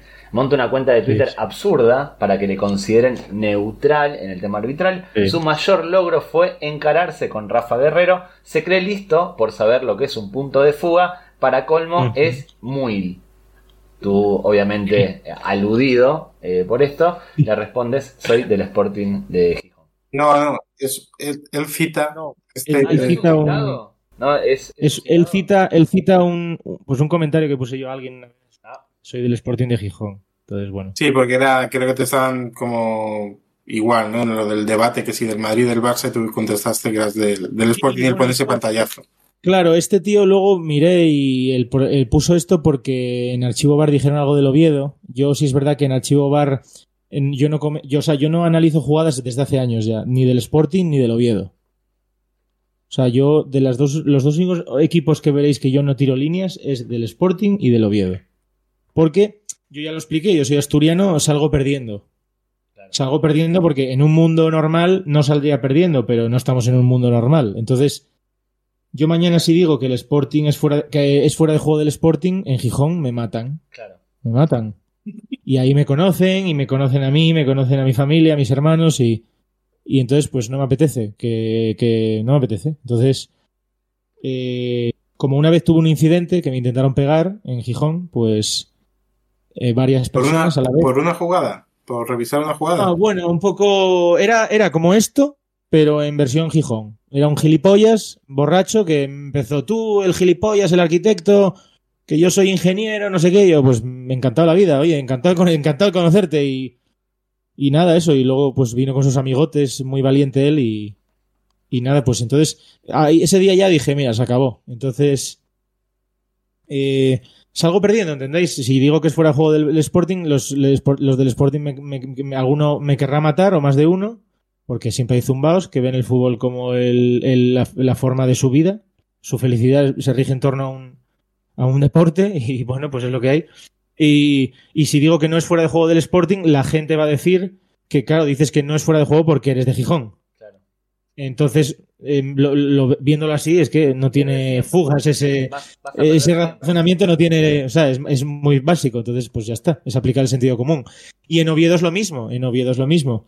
Si digo que es fuera de juego del Oviedo, claro, lo dices porque eres del Sporting y me pondrán cosas como me pone este tío. Y si digo que no es fuera de juego del Oviedo, que es jugada legal, pues la gente de Gijón, mi propia gente, me querrá matar. Entonces, eh, veas por donde lo veas, salgo perdiendo en todo. Entonces yo, del mismo modo que analizo cosas, analizo las cosas así en mi trabajo como arquitecto y analizo las cosas así en el fútbol y en todo en mi vida, pues analicé esto y dije, no me renta. Entonces, pues sin problema, la verdad. Entonces, pero ¿qué pasa? Que lo que os decía, siempre hay algún niño rata que cree que yo llevo archivo bar. Entonces, ¿qué pasa? Que yo a mis compañeros de archivo bar, yo no les voy a decir, oye, una mano o un penalti del bar, del Sporting o del Oviedo, yo no les voy a decir, no podéis analizarlo. Yo no analizo lo mío, mi parte. Ahora vosotros analizad lo que queráis del Sporting y del Oviedo. Entonces, ¿qué pasa? Pues que hay el típico niño rata que cree que yo estoy viendo el partido del Oviedo contra el Alcorcón o algo así y que yo estoy, ¿sabes? Eh, diciéndole que no a salir de fiesta con mis amigos por o irme a cenar o irme al cine por, por esto, ¿sabes? Por ver al Oviedo o ver a un partido de... Entonces, ¿qué pasa? Porque siempre hay alguno que... Entonces, bueno, este la verdad es que lo hizo bien, o sea, fue a doler, fue navajero total. O sea, eh, lo de Rafa Guerrero, ¿no? Que es algo que todo el mundo es como el que te va a atacar, sabes que siempre va a ir por ahí porque poco más puede sacar de mí, al fin y al cabo. O sea, vale, sí, que me enfadé con Rafa Guerrero, pues tenías que verme con Rafa, Rafa es amigo mío. Tenías que verme con Rafa en mi día a día. O sea, con Rafa estoy todo el día discutiendo y todo el día insultándonos y parecemos, o sea, dos ratas eh, peleando con, un, por un churro, ¿sabes? Como el vídeo ese de, de YouTube. O sea, con Rafa tengo mucha confianza y pues nos peleamos constantemente como tú te peleas con tu hermano en la mesa comiendo. Pero precisamente por eso, porque hay confianza, pero luego, más allá de eso, pues hay una amistad y un respeto. Eh, también es cierto que yo ese día, pues fue hace 10 años. Rafa me tocó los cojones, porque es un profesional de tocar los cojones, y yo le respondí, pues lo que yo le respondí enfadado porque él sabe que si me, busca me, encuentra. Y ya está, y a los 5 minutos nos dimos un abrazo delante de la cámara y lo solucionamos. Pero como ya digo, o sea, eso fue hace 10 años, o sea, hay que, o sea, la gente cuando me pone esto es como, tío, supéralo, ¿sabes? O sea, no, no, y ya está. Y luego lo de Muil, bueno, Muil es muy normal porque yo eso no me lo toma mal porque porque bueno, porque en Oviedo pues siempre están con la coña de los muiles, del río, ¿no? Y del mar, por el tema del que Gijón tiene mar, Oviedo no, y los muiles, ¿no? Que son los típicos pues peces estos que están por el río y por el mar ahí, por las rocas y tal, que son asquerosos, y entonces pues siempre están con la coña de los muiles de Gijón y tal, y eso. Y luego lo del punto de fuga, pues muy sencillo. O sea, eh, la, gente, la gente es muy primaria, entonces se piensan que, ah, el punto de fuga, ya está. Eh, el, un fuera de juego creen que es el punto de fuga. Bueno, pues hijo, ¿yo qué quieres que te diga? Pues, bueno, igual le pues vale. Sí, sí, ese día, yo ese día eh, iba eh, lo, vi, me sentó mal y, claro, por supuesto, yo no me corto. Yo cuando un día, yo cuando tengo un día malo contesto y si contesto, contesto. Y ese, ese ni, y, ese ni lo borré ni nada, o sea, ahí está y, ya está. La respuesta, la voy a, ¿la quieres leer tú la respuesta? ¿Quieres? como quieras, como quieras. Bueno, sí, pues me parece perfecto que para ti sea todo eso simplemente por apoyar al equipo de mi ciudad, pero tu amigo eres un hijo de puta, las cosas como son, eh, es un hijo de puta, o sea, es así. Hizo gracia que pone, eh, tu amigo eres un hijo de puta simple, que es como la de cesión simple. Es... Sí, simple. Sí, eres un hijo de puta, no pasa nada, oye. Eh, no, pero además, eres, eh, yo creo que contestas duro, navajero, pero elegante, porque dices, pues data no representas a la afición de Oviedo, eres solo un fanático más. Claro, es que, o sea, yo, por ejemplo, yo soy del Sporting, pero yo tengo muchísimos amigos, de hecho tengo un grupo de amigos todos del Oviedo, muy del Oviedo, además. De hecho, uno de ellos su padrastro era el presidente del Oviedo. O sea, estamos hablando de gente muy, muy, muy ligada al Oviedo. Y, y claro, yo, pues, es decir, conozco perfectamente a la gente de Oviedo y la afición y, y la gente, pues, que es aficionada al fútbol, pero de una manera moderada igual que yo. Y por supuesto, esta gente, pues, nos representa. Pero es igual que hay gente del Madrid o del Barça que no representan realmente lo que son los valores del Madrid o del Barça o de. Bueno, es que al final yo siempre digo lo mismo, el, el, el, fanático es fanático en su vida, en todo. O sea, cuando tú ves a uno de estos que es seguramente sea fanático en la política, seguramente sea fanático en muchas otras cosas de la vida, yo no, yo no soy así, yo no soy fanático de nada. Entonces, quizá de la arquitectura como mucho y del cine, pero poco más, pero eso me parece bien ser fanático de eso. Entonces, claro, yo esta gente, pues, claro, entonces, de la arquitectura, qué loco. sí. Yo esta gente pues la respondo de manera muy contundente a veces, ¿sabes? Siempre hay algún idiota que hay que responderle no respondo a todos, pero de vez en cuando. Este, este pues tuvo la mala suerte de que lo vi. Lo vi y dije, pues, pues allá que voy. Y cuando hay que entrar duro, se entra duro. Discrepo un poco. Creo que hay, que, hay mucha gente que es muy fanática en Twitter que luego, si te cruzaras con él por la calle, no, no sería así. Lo que pasa es que hay mucha gente que su que se desahoga aquí, que no tiene no tiene un grupo de amigos con el que tomar una cerveza y arreglar España o arreglar el país, sino que, que simplemente su crispación la, la paga con, con, la red social y se desahogan ahí.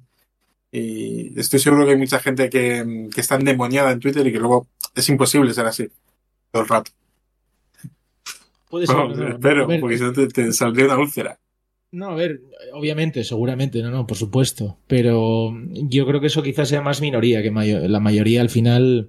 eh, Yo, por ejemplo, he conocido a mucha gente que hace poco, de hecho, hace relativamente poco, eh, un tuitero que, que yo seguía, que él me seguía, que me preguntaba cosas, yo se le respondía por privado y tal.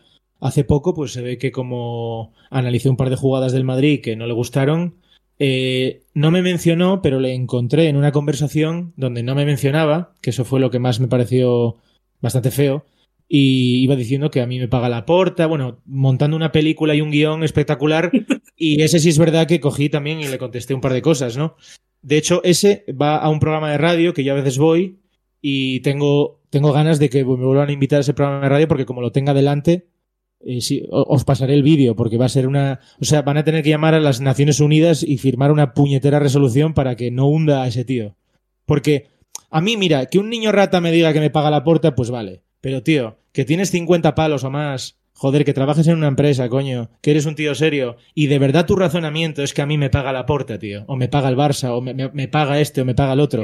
De verdad, o sea, no, te- no te lo crees ni tú, tío. Entonces, llega un punto en que dices, mira, no puede ser, o sea, no puede ser que tu enajenación mental no, sea transitoria. Es decir, eres tonto, tío. No es una cosa transitoria, eres tonto. Entonces lo que voy a hacer es, te voy a sacar los tweets y los voy a leer en directo y ojalá estés delante. ¿Sabes? Y lo voy a hacer eso. Ese tío lo voy a hacer. Eso me gusta y es increíble que el argumento sea ese, porque yo entendería que tú publiques una imagen diciendo que tal jugada es fuera de juego y que alguien te responda, bien o mal, con una imagen en Claro. la que según la persona que lo está escribiendo no es fuera de juego. Y que haya una Claro, discusión de... No, porque el Sí, constructivo, algo constructivo, claro. la pelota no había salido, te estás olvidando de tal cosa. Y eso lo entendería y sería hasta enriquecedor, porque quizás estás equivocado Claro. y corriges tu punto de vista, o él está Sí, sí, equivocado sí, sí. y corrige su punto de vista. Y después me sorprende que alguien pueda enfadarse contigo por decir que algo es fuera de juego o no, cuando la decisión del árbitro ya pasó, ya el partido terminó y no va a cambiar absolutamente nada. Si para ti es fuera de Exacto. juego, está bien, para ti es fuera de juego. Los tres puntos en todo caso están para mi equipo o no están para mi equipo. Me parece que es un poco darle vueltas y enfadarse por algo que no tiene mucho sentido. Claro. No, no, no, Yo siempre lo he dicho, nada. eh, Nadie va a ganar Claro, nada. yo lo que yo lo que tú has dicho siempre lo digo, pero ¿qué cambia qué cambia el hecho de que yo te diga que es fuera de juego? No cambia Nada. Nada. Es decir, yo no, no pincho ni corto. O sea, ¿yo qué pasa? Que estoy en- hay gente que debe de pensar que yo estoy en el bar. O sea, que me ven sentados en la sala bar. Porque es como, no, tío. O sea, aunque fuera claro, así, no, ya, ya, pero me refiero a que. Pero me refiero a que el hecho de que yo te diga que es fuera de juego te la tendría que soplar completamente. O sea, yo, pues para mí, esto es algo que yo hacía antes de que existiera el bar. Porque ya lo hacía mucho antes, lo hacía en Intereconomía, en punto pelota, cuando el bar no era ni un proyecto. Es decir, yo hacía esto mismo, te la tiene que soplar, tío. O sea, es que te tiene que dar exactamente igual. O sea, no va a cambiar el resultado. Es más, hubo una vez un youtuber que yo estaba totalmente de acuerdo con él, me reí todo, dije, es que es eso. Me dijo, pues mira, Nacho Tío dice que es fuera de juego. Y, si, y mira, pues seguramente lo sea, pero casi mejor, tío. Ganamos robando. Tal cual, tío. Dije yo, pues claro que sí, joder. Es que esa tendría que ser la respuesta que te tienen que dar. Bueno, está Claro. juego, pero ganamos robando. Joder. Claro, yo por ejemplo, los del Sporting que no los analizo, cuando alguna vez ha pasado o alguna vez hemos ganado robando, que hemos ganado alguna vez robando, digo, pues tío, que ganamos robando, joderos, ¿sabes? Os jodéis. Sí, es que Ya es está, eso. tío. Si es lo que más, lo que más me puede gustar, ganar robando, es lo, es lo ma- es lo más gracioso de todo en el fútbol. Es que es así, Más- joder. Y más contra tu máximo rival. Claro, tío, es como, mira, y encima con un penalti en el 90 que no era. Hala, venga, pues os jodéis. Ya está, y te lo tomas a risa. Y es que el fútbol, para mí el fútbol es eso, o sea, para mí el fútbol no es algo esencial. Eh, cuando la pandemia, por ejemplo, eh, quedó claro que el fútbol no es algo esencial. La sanidad es algo esencial, eh, no sé, hay otras cosas que son esenciales, que no se pueden frenar, que no se pueden parar, que no pueden desaparecer. Pero el fútbol desapareció al día siguiente porque no es algo esencial. Y había gente reclamando que vuelva al fútbol y tal. Yo decía, pero ¿cómo que que vuelva al fútbol, tío? ¿Pero qué me estás contando, macho? O sea, o sea, ¿cómo que vuelva al fútbol? ¿De verdad para ti tu base de la vida es el... Yo, cuando yo en la pandemia, cuando el fútbol se fue a la mierda, yo descansé. Dije, joder, qué bien que no tengo que analizar ni una puñetera jugada. Voy a, estar, voy a, estar, todo el día viendo pelis sin parar. O sea, el contenido mío era películas sin parar. Dije, a la mierda el fútbol, ¿sabes? No quiero saber nada. Lo que me parece, lo que me parece es que a ti el fútbol no te da de comer. Claro, aparte. porque el fútbol a mí no me da de comer. Twitter a mí el fútbol no me da de comer. Es una de nuestras secciones favoritas. Usuarios. qué bien hilado, eh. Estaba, bien hilado. Estaba ahí esperando para meter el. ¿Cómo la metió, eh? Uf, cómo la ha metido, macho. Eso dijo ella. Bueno, hoy. Esta, esta semana, en la sección Twitter a mí el fútbol no me da de comer, traemos las eh, declaraciones de Luis Medina Cantalejo, aprovechando que venía Nacho al, al canal, ¿no? Luis Medina Cantalejo que dijo que desde un punto de vista imparcial, él como, como presidente del Comité Técnico de los Árbitros, eh, de un punto de vista imparcial los árbitros están haciendo bastante bien este año. La verdad es que creó mucha crispación porque incluso en las declaraciones en las que sacaba pecho por, por los árbitros y por lo bien que se estaba haciendo, eh, sin decir nombres, criticó a dos jugadores del Celta de Vigo. El Celta de Vigo es uno de los equipos se está sintiendo más perjudicado por las decisiones de arbitrales y del VAR. Y en sus declaraciones llegó a decir, oye, eh, no es culpa mía que un delantero falle seis ocasiones delante del portero o que un jugador se autoexpulse eh, en el minuto 60. Eh, por ejemplo, tenemos un tuit de Tenías que haber tirado, que es un podcast de, sobre la actualidad del Celta, en el que menciona ¿no? estas declaraciones en las que Luis Medina Cantalejo pues decía, estamos contentos con el rendimiento de nuestros árbitros. Esto, pues ha, eh, ha provocado muchos más comentarios, ya no solo en Twitter, sino también fuera. Y hay uno que quería compartir con Nacho, una idea de mi presidente, don Ángel Torres, todos de pie, por favor, ¿vale? Les podéis sentar. Don Ángel Torres que eh, ha expuesto una teoría y él dice que deberíamos apagar el bar, estar un año sin bar y durante ese año formar a toda la gente que se está dedicando o que se va a dedicar en el bar. ¿Qué te parece a ti la idea de Don Ángel? Pues a ver, em, me parece una buena idea, pero ¿quién les va a formar? Esa es la pregunta. Es decir, yo, yo voy a ser árbitro. Yo me voy a una academia de árbitros y me, me forman. Porque hay un programa, o sea, me refiero, hay un, hay un temario, hay una serie de cosas, hay otros árbitros que ya pues vienen de atrás y te enseñan, hay una serie de, bueno, pues de, de temas didácticos que tienes que aprender y de exámenes, etcétera. Pero en los fueras de juego, ¿quién te. ¿Hay una carrera acaso? ¿Hay algo? ¿Hay algo? ¿Hay alguien que, que tenga una carrera o que. ¿eh? Arquitectura. Deberían sacarse la licenciatura en arquitectura. No, eh, vamos a ver. Tú no necesitas eh, lo, de, lo, de, que tienes que ser arquitecto para analizar una jugada, eso es, una pura falacia. Yo tengo amigos arquitectos, mi padre es arquitecto, mi hermano es arquitecto, mi abuelo es arquitecto técnico. Eh, yo les pongo fuera de juego y no saben, me dicen, ¿qué cojones me estás contando, Nacho? Es decir, no, no hay que estudiar arquitectura para, para saber analizar un fuera de juego. En todo caso, hay que aplicar un método y hay que saber de geometría descriptiva y demás cosas para hacerlo bien. Yo por lo menos utilizo más cosas que la geometría descriptiva. Y yo la geometría descriptiva no la aprendí en la arquitectura. Digo para hacer esto. Yo la aprendí pues en mi casa que mi padre me ponía un profesor particular en casa. Entonces, eso de la arquitectura no, no, no para mí no se sustenta esa, esa teoría. Yo desde fuera, desde mi... Oh, perdón, Lo que habría que... Sí, estoy de acuerdo en que estaría muy bien quitar el bar y estar un año sin bar. A ver qué es lo que pasa. A lo mejor ese año hay menos jugadas polémicas también. No, siempre Luego a lo mejor es, Sí, sí, pero a lo mejor hay menos. Entonces a lo mejor es, peor el remedio que la enfermedad, ¿sabes? A lo mejor dices, mira, casi, pues ya que estamos... Ya, mira, está, estamos con el bar que, que, no, que no, que estamos todo el día para arriba y para abajo, pues a lo mejor si volvemos a la fórmula original, a lo mejor tampoco hay, hay menos crispación, por lo menos, ¿sabes? No iba en la misma. El mismo tipo de... Puede ser, puede ser, puede ser.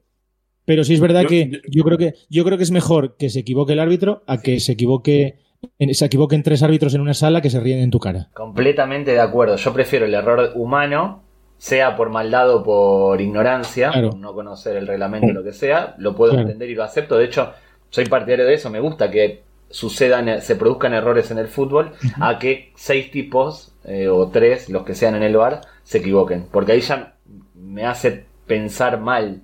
En, No sé si sabes que en Argentina las conversaciones del bar no se publican.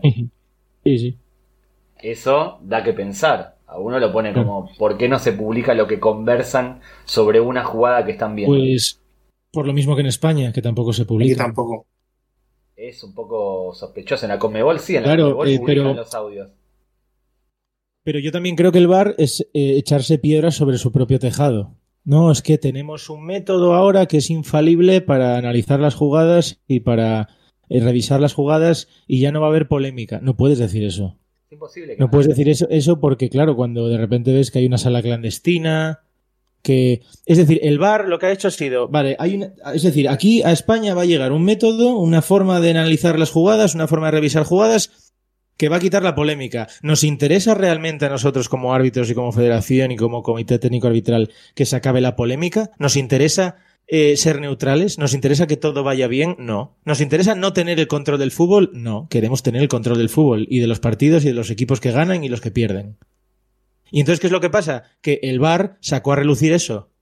¿Por qué? Porque sacó a relucir una sala clandestina, sacó a relucir una metodología de, por ejemplo, de las líneas que, que, que, es muy manipulable. Sacó a relucir muchas cosas que ellos dijeron, ostras, no, no nos hemos dado cuenta de que, de que esto iba a salir a la luz. Entonces, ¿en qué, ¿qué es lo que hizo, lo que ha hecho el VAR? El VAR eh, nació para esclarecer jugadas y al final lo que ha esclarecido es la corrupción interna que hay en la Federación de Fútbol. Eso es para lo que ha servido el VAR. Voy a ser de abogado del diablo. Voy a ser de abogado del diablo. Eso que comentas de que a los árbitros les conviene que, No, no, a los árbitros no. Al, comité, técnico arbitral y a la federación, en mi, en mi opinión. Al sistema. Hago de abogado del diablo. Pregunto lo que puede llegar a pensar o querer preguntarle a alguien que está escuchando viendo esto. Eso es como decir que al comisionado de policía, al jefe de policía, al comisario, le conviene que haya delito en su barrio. Porque de esa manera la policía va a tener más presupuesto y va a poder eh, tener una especie, va a tener un poco más de poder en la zona respecto a otros. Bueno, es un poco, yo iría más por el hecho de que a las industrias, a la industria farmacéutica le interesa que la gente se siga poniendo enferma. Es un poco lo mismo. También, sí, sí, sí. Sí. Eh, la sala clandestina? ¿Cómo que ¿sabes qué pasa? ¿Sabes qué pasa? Que creo que con determinados temas eh, el ser humano tiene cierta empatía y cierto sentimiento de culpabilidad. Entonces, quizá, pues, con el tema político, con el tema de lo que hablas tú, de, eh, de los delitos, o con el tema de las, de las enfermedades, pues quizá hay un mínimo de empatía, un mínimo de humanidad. Pero en el fútbol, ¿qué más da? Entonces en el fútbol no hay, no hay, yo creo que no hay remordimientos, ¿sabes?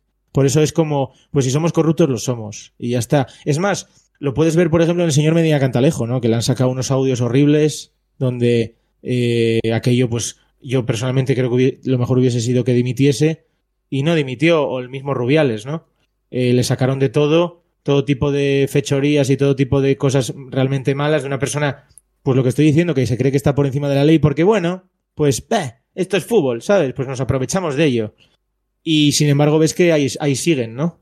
Y luego aparte que las cosas como son. El señor de una persona como el señor Medina Cantalejo, que lleva un jersey de cuello alto y un reloj por encima del, puño del jersey, un roles de oro por encima del puño del jersey, de una persona así no puedes, no puedes fiarte jamás. Es raro que un árbitro, desconozco cuál era su ocupación, que un árbitro tenga un Rolex de oro en la muñeca esa, al menos sospechoso. En Sudamérica. Bueno, fue a la federación, era responsable de la Federación de Andalucía. Bueno, y luego pasó al comité. Pero aún así, eh, ¿cómo, ¿cómo, se llega a, esos puestos? En Sudamérica eran conocidos los sobornos arbitrales en los 90 y en los 80, con relojes, prostitutas y bolsas de dinero a cambio de interferir en el resultado de los partidos. Es sospechoso. más, yo creo que el fútbol es algo, es como la política. La, el fútbol se es, la política española se refleja muy bien en el fútbol, ¿no? El estado del país se refleja mucho en el fútbol, ¿no? Eh, y yo lo que pienso es que el, el, fútbol, la diferencia con la política es que el fútbol duele menos si haces algo malo, ¿sabes? Yo creo que al ser humano le duele, el, que está involucrado en un caso de corrupción futbolística le duele menos, porque es como, bueno, es, pero, era, pero era fútbol, ¿sabes? Es decir, no es como en política que aún todavía puedes decir, bueno, jugué, jugué con jugué con el dinero de la gente y con las vidas de la gente. En el fútbol es como, ah, aquí no pasa nada. Por eso siempre ha habido, yo creo, más poco temor a ser corrupto en el fútbol, ¿sabes? Por eso. Porque al final es como, bueno, pues si me pillan, ¿qué más da? Es fútbol, ¿sabes? Más consecuencias de las declaraciones de Luis Medina Cantalejo también dijo, la evolución en positivo del arbitraje femenino este año está siendo enorme. El avance es tremendo gracias al esfuerzo de Yolanda Parga y todo su equipo. Estas que sean las declaraciones como más blancas, sin ningún, ninguna polémica, pues dieron para que Fonsi Loaiza las eh, citara. ¿Por qué? Porque si hay un problema en la sociedad, la culpa es de Florentino Pérez. Y si no, preguntar a Fonsi. ¿Qué dice Fonsi? La responsable del arbitraje en la Liga de Fútbol Femenino es Yolanda Parga, habitual en el palco del Real Madrid y mujer de Mejía Dávila en nómina por Florentino Pérez. Conflicto de intereses. Cualquier problema que tengáis alrededor, la culpa de Florentino Pérez. Más gente cabreada por las declaraciones de, de Luis Medina Cantalejo, Tererol. Casualidad. Esto ha sido casualidad, ¿eh, Nacho? Esto no pienses que lo hemos metido aquí a cazador. Dice Josep, Medina Cantalejo ha hablado de móvil sin saber qué significa.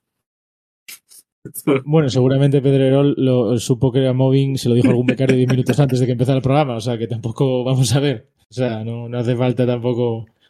Pero bueno, no, no, necesitas sardinas para beber agua, Nacho. Y luego dice, me cabreo muy caliente tras la rueda de prensa del presidente del CTA, el chiringuito de Mega. Eh, espectacular, es decir, espectacular la intervención de, de Pedrerol. Y además Pedrerol hablando de móvil, cuando le dijeron, cuando debió de preguntar, oye, ¿pero qué es el móvil? Le contestó un becario lo que era y dijo, joder, pero si es lo que llevo haciendo ya mis empleados durante 20 años. es que me encanta. a lo mejor se cabrió porque no lo está haciendo bien. A mí me encanta cuando veo a, a mí cuando veo a, me encanta cuando veo a, como a eso, a, periodistas o presentadores tipo eso, Pablo Motos, tal, como criticando a, a, a, eso, a Rubiales o a Media Cantalejo, y dices, pero si sois la misma mierda, o sea, es como, eh, o sea, simio no mata simio, no puedes estar, no puedes eh, criticarlo, ¿sabes? O sea, tío, no, tú no te ves al espejo, no puedes criticarlo, si sois lo mismo, exactamente lo mismo. Por último, hemos querido aprovechar tu visita, Nacho, y sacar un tuit en su día, no sé, nos dio que pensar, ¿no? Y dentro de Twitter a mí el fútbol no me da de comer, nos parecía que encajaba perfecto. Nacho Tallado escribe el 7 de julio, perdí la fe en el fútbol hace años, pero en días como hoy la pierdo todavía más. ¿Cómo cambia todo con una llamadita? El deporte más podrido que existe. Y contesta su propio tuit, perdón por no poder dar más datos, pero de verdad, Qué asco de deporte. Esto del bar es como un hemorroide. Lo que se sufre en silencio no es normal. Pues sí, sí, sí. Bueno, yo es que, claro, yo, a ver, yo es que lo, he dicho muchas veces y me he calentado muchas veces en Twitter. Eh, a mí me gustaría sacar todo lo que tengo de estos años, porque lo que tengo es mucho. Y serían cosas complejas y muy polémicas. Pero claro, y es más, si sacara eso, yo siempre lo digo, es que lo tendría tan fácil porque realmente desmantelaría muchas cosas en relación al arbitraje, a esto del bar. Porque a lo, largo de estos años, pues hay, mucha gente que se ha puesto en contacto conmigo. Hay gente que, aunque vosotros no lo creáis, está hasta los cojones, ¿sabes? De que gente que está pues dentro de ciertas instituciones que está hasta los cojones. Y una cosa es lo que dicen públicamente y otra cosa es lo que te dicen en privado. Y de alguna forma, cuando ves que te llaman para contarte ciertas cosas y tal, dices, de alguna forma, con esta llamada, ¿qué es lo que me estás queriendo decir? ¿Qué estás queriendo decirme? ¿Que lo cuente yo porque tú no te atreves? Pues yo no lo voy a hacer, tío, porque al final el que se va a llevar la demanda soy yo, ¿sabes? Porque la causa para, o sea, yo lo haría, pero para hacerlo, para contar ciertas cosas y publicar ciertas cosas, sé que me arriesgo, porque es la verdad, a que te caiga una demanda, porque es que es así. Porque son cosas privadas, son cosas que quieras o no, pues no sabes hasta qué punto estás protegido. Algunas también, claro, algunas, exacto, algunas no son demostrables. Y entonces dices, claro, es que yo no quiero caer en ese juego de soltar, soltar la mierda y luego, ala, venga. y, luego que te complicas la vida, porque al final una demanda pues es abogados, procuradores, tiempo y no te, realmente te compensa, pues quizá no, pues seguramente no. Pero aún así yo tengo, y esto me duele mucho, por eso también lo he dicho ahí también un poco de entrever, que yo por ejemplo a muchos youtubers, periodistas, a un huevo de ellos les he dicho, mira, yo no puedo hacer esto público. Y ahí tengo cierta información que no puedo hacerla pública o podría, pero me caería la de, la de Dios. O sea, irían a por mí, vamos. Pero ¿qué pasa? Que eso no quita que de manera privada sí pueda contártelo. Y que tú sepas esta información y la próxima vez que hables del bar o hables del arbitraje o hables de esto, pues sepas que, tengas esta información, ¿sabes? Y a lo mejor tu opinión a partir de ahora cambia o, tus tus declaraciones acerca de, todo esto del fútbol, pues quizá cambie, ¿no? Y tu perspectiva con respecto al fútbol cambie.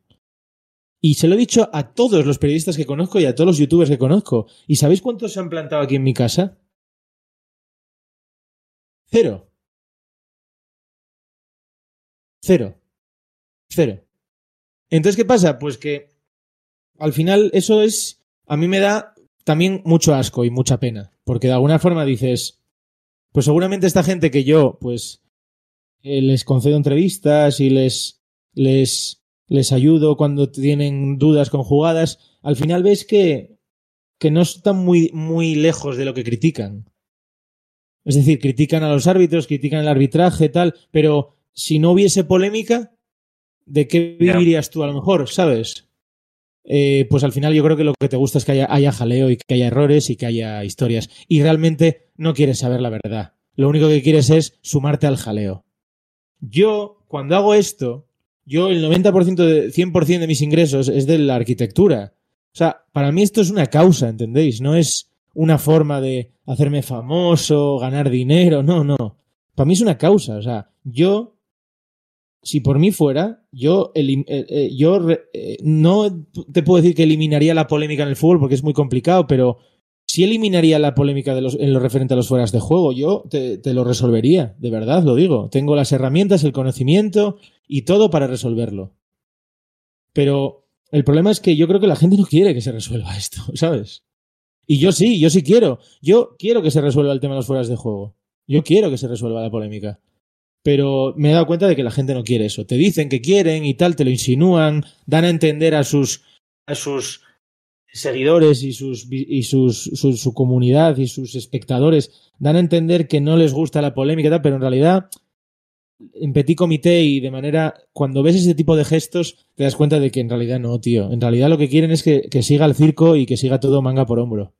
Porque el, que el sistema vaya mal, en el fondo les interesa también, igual que a muchas otras personas, porque al final les da vídeos y al final, pues al final, eh, ¿todo esto en qué se resume? En llevar comida a la mesa, ¿entendéis? Twitter, choripán. Esta es una sección que repasa lo que sucede a este lado del charco donde me encuentro, en Argentina. Es una sección que bautizó así usuario arroba eh, y que recorre eso. Lo más Mis favoritas es una de tus favoritas y de, también de nuestros espectadores. Esta semana en Argentina fue viral, se convirtió en viral el video de un chico, como vemos en la cuenta del canciller, que dice, un joven argentino fue con una chica a un recital, a un concierto, pero ella lo dejó y se fue al hotel con el guitarrista de la banda. Hay veces que me odio, decía el joven argentino. El video, que dura un minuto, dos minutos, eh, en el video, que dura uno o dos minutos, el chico dice que la banda era una de estas bandas veteranas y que el guitarrista tenía unos 50, 60 años. Él había salido con la chica, la acompañó al hotel para que le firme no sé qué cosa el, el guitarrista de la banda y ella se terminó yendo a la habitación con el, con el tipo y él se quedó solo en la calle. Esto obviamente se convirtió en viral. Era un, era un relato desgarrador. Porque pobre el chaval que había querido salir con una chica y se la levantó el guitarrista de la banda que habían ido a ver. Bueno, se convirtió en viral. Muchas chicas diciendo, ay, denme el teléfono, cómo es el Instagram, como pobre chico, era una forma de, de ligar. Y una de ellas respondió el tweet diciendo, mira dónde te vengo a encontrar, Mati. Se ve que seguís teniendo encanto con las mujeres y adjunta una captura de pantalla del licenciado Matías Panskansky, el chaval del video, eh, que dice zurda mogólica. Lo de zurda es obviamente por comunista y lo de mogólica en Argentina es un insulto que no debe reproducirse, mogólico, mogólica, hace referencia a personas con síndrome de Down. Eh, entonces es como mongol, si no me equivoco, en España. Bueno, así, a partir de este tweet de, de Jazz, una chica, empezaron a responder este tweet y a citarlo con capturas de pantalla del bueno de Matías ligando en redes sociales. Porque eso sucede mucho en Twitter. Metes la pata y automáticamente. Y acá tenemos una, eh, Agus, que dice, sí, sí, un divino Matu, que es como le dicen a los Matías. Y adjunta respuestas eh, a historias de Instagram con fueguito. Y con estas relinda, buenas y demás.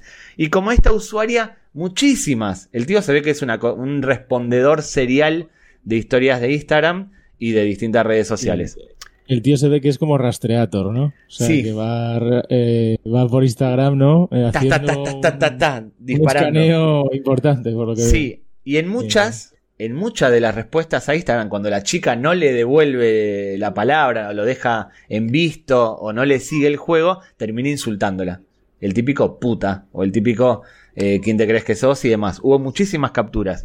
Hasta que llegó eh, Spooky Coincidence, que es una usuaria que citó el tweet del canciller y pone, la chica que se fue con el guitarrista soy yo. No me gustó mucho el boludo con cara de Fedeval. Hablaba mucho del gimnasio. y ustedes dirán, ¿quién es Fedeval? Iba a preguntar quién es Fedeval. Fede Valverde. No, no, Fede Valverde no, Fedeval. Fedeval, no, con no B, además. Claro, con B larga. Eh, Fedeval es el hijo de Carmen Barbieri, que es una antigua vedette argentina. Fedeval, mm, a nivel cultura pop argentina, se puede comparar con Paquirrín. Vale, vale, vale. En el sentido, es el hijo de alguien conocido, con influencia, que se intentó meter en el medio y es conocido en la farándula. Les voy a poner una captura de pantalla de un recorte de prensa de los 90 que dice El hijo superdotado de Carmen Barbieri, una luz que se llama Federico. Se ve a un, joven Federico con una cabra y con su madre. Esto, este, este recorte, cada tanto viral en Argentina, es como si Isabel Pantoja saliese en una revista eh, tratando de superdotado a Paquirrin, para que vean un poco la, el símil o la comparación. Y lo traigo, a, lo traigo a colación porque tiene uno de los tweets virales más importantes de la historia de Twitter argentina un tweet que tiene más de 10 años, o 10 años, y que en su momento, hace 10 años, tener mil retweets en Twitter era una cosa al alcance de celebridades norteamericanas. Un, argentino, un español o alguien que no fuese de Estados Unidos o de China, era imposible que tuviese ese, ese volumen de interacciones. El tweet viral más conocido de Fedeval es el siguiente. Drogadicto, agresivo, violento, falopero, mal hijo, sin talento, mentiroso, pero no sabes cómo chupo la concha. Este es el tweet. Fíjense que tiene 12.000 retweets y 13.000 me gustas y es de 2013. Es un tweet que se viraliza cada tanto. sí, pero, pero es decir, ¿ese tío maneja la ironía o es decir, se está describiendo a él mismo? Exactamente. Pero, es porque Es, sí, es. ¿Es porque en Argentina dicen eso de él? No sé, es decir, ¿hasta qué punto maneja la ironía o es No, es como. Te, puse la comparación con Paquirrin porque de Paquirrin se han dicho muchísimas cosas. Generalmente ninguna buena. De Fedeval en su momento también. Y él tiró eso de no sabes cómo chupo la concha. Es normal que no lo entienda, Susu, porque ni tú ni yo somos superdotados y estamos a la altura del bueno de, de, Fedeval. Maneja un código que nosotros no, no conocemos. No dije nada de Nacho porque no sé si eso no. Porque se entiende. Bueno, esto es lo que pasó en, Twitter Argentina. Hay que tener mucho cuidado con lo que se hace en redes, porque en Twitter rápidamente te funan, te empiezan a sacar capturas. ¿Ustedes tienen miedo de que alguna chica o chico, lo que sea, le saque capturas de mensajes directos de Instagram con fueguitos y eh, Yo no, porque yo la verdad es que yo siempre lo he dicho que yo soy más de cuando estoy cuando he ligado con una chica eh, soy del face to face, o sea, no soy de Nada de... No soy muy de mensajes de Instagram y si alguna vez hablo con alguna chica siempre ha sido de manera normal, o sea, nunca... Porque además precisamente por eso, porque sé que las redes sociales al final ir así demasiado sobrado es un poco... Y más Es tú. un poco bestia. Más tú, porque sacas un fuera de juego que no es para alguien del Real Madrid, te empiezan a, a funar. Bueno, con- yo sí podría sacarte mensajes que me han llegado por eso, por sacar un fuera de juego del Madrid o del Barça y que me, me cada zumbado de como te vea por la calle te mato, tal, y dices, bueno, en fin. ¿Qué fue lo peor, qué fue lo peor que recibiste por mensaje directo? No lo sé, pero una vez me acuerdo de un tío boxeador, además, y me metí en su perfil, era boxeador. Me dijo, como te vea por Vigo, te mato. Te, soy boxeador profesional, te juro que te mato, tal, y yo... Y me quedé en plan, pero bueno, este tío está chalado. Eh, pero bueno, y sí, eh, tampoco mucho... Muy bestias, pero sí, alguno pasado de rosca. Sí, sí, alguno pasado de rosca, sí, la verdad. Después de este episodio, Nacho, entiendo por qué tu afición por las artes marciales mixtas. eh. Y sí, no, me encanta, me encanta, las, las practico, sí, sí. Pero Si acaso, ¿no? sí, nunca Pero fíjate. En, en relación a Twitter Choripán de hoy, eh, yo vi el vídeo de, de este Matías, ¿no? Se llamaba, que hablando a cámara, como muy triste. Licenciado, porque Licenciado en redes Matías. sociales pone lis punto para describirse, lo que me parece algo bastante de garrulo, si se quiere, no es algo muy... Es decir, ese, ese vídeo me llegó, no me llegó la, la contestación, claro, Matías, si eres un Pokémon de fuego eh, de los que no paran de lanzar llamas por Instagram, te la estás jugando a que te hagan el palestrazo y, Claro, claro. y te muestren ahí tus artes. Sí, Te sí. digo yo que, que, claro, con este vídeo también el tío era como muy tierno, tal. Yo creo que al final su objetivo era ligar también con este vídeo. Pero por supuesto, Bien. pero por supuesto.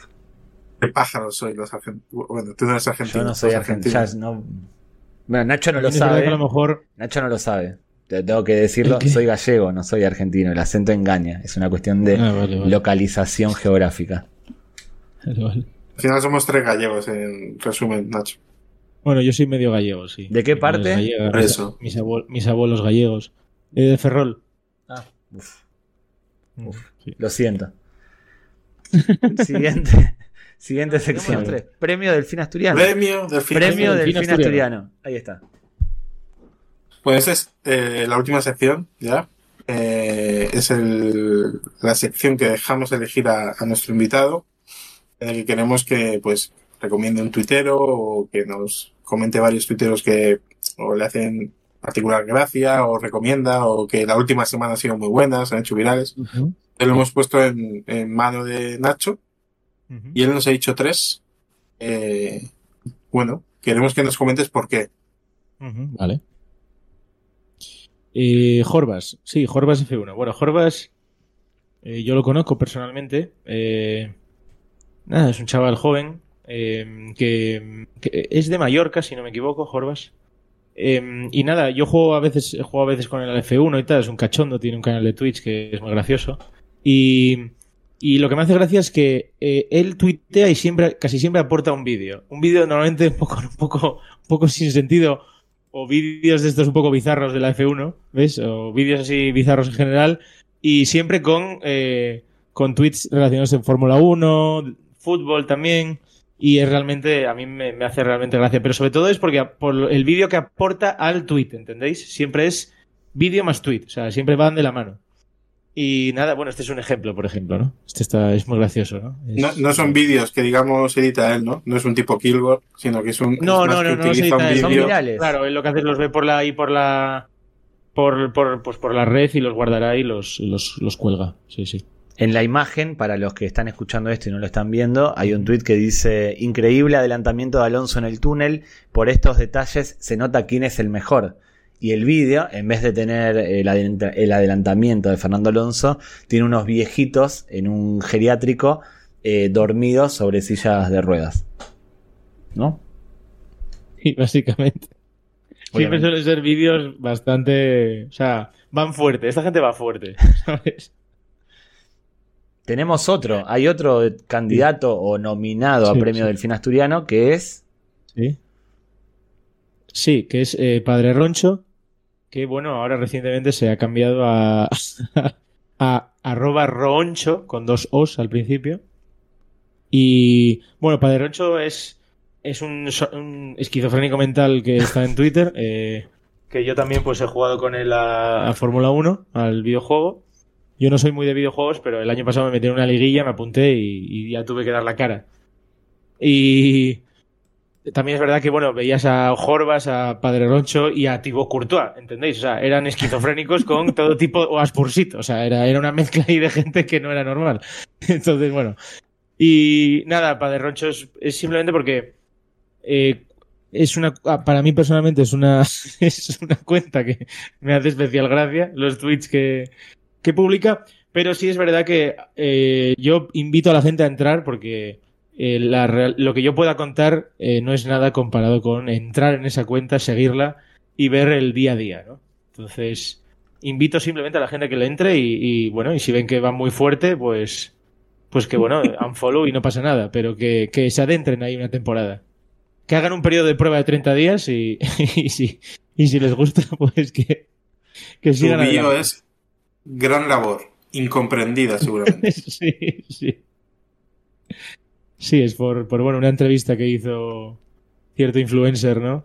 Eh, al que le preguntaban por, creo que era por Irene Montero, y decía, gran labor, incomprendida seguramente. Y entonces, pues, viene de ahí ese, viene de ahí ese... Es una muy buena bio. Sí, exacto.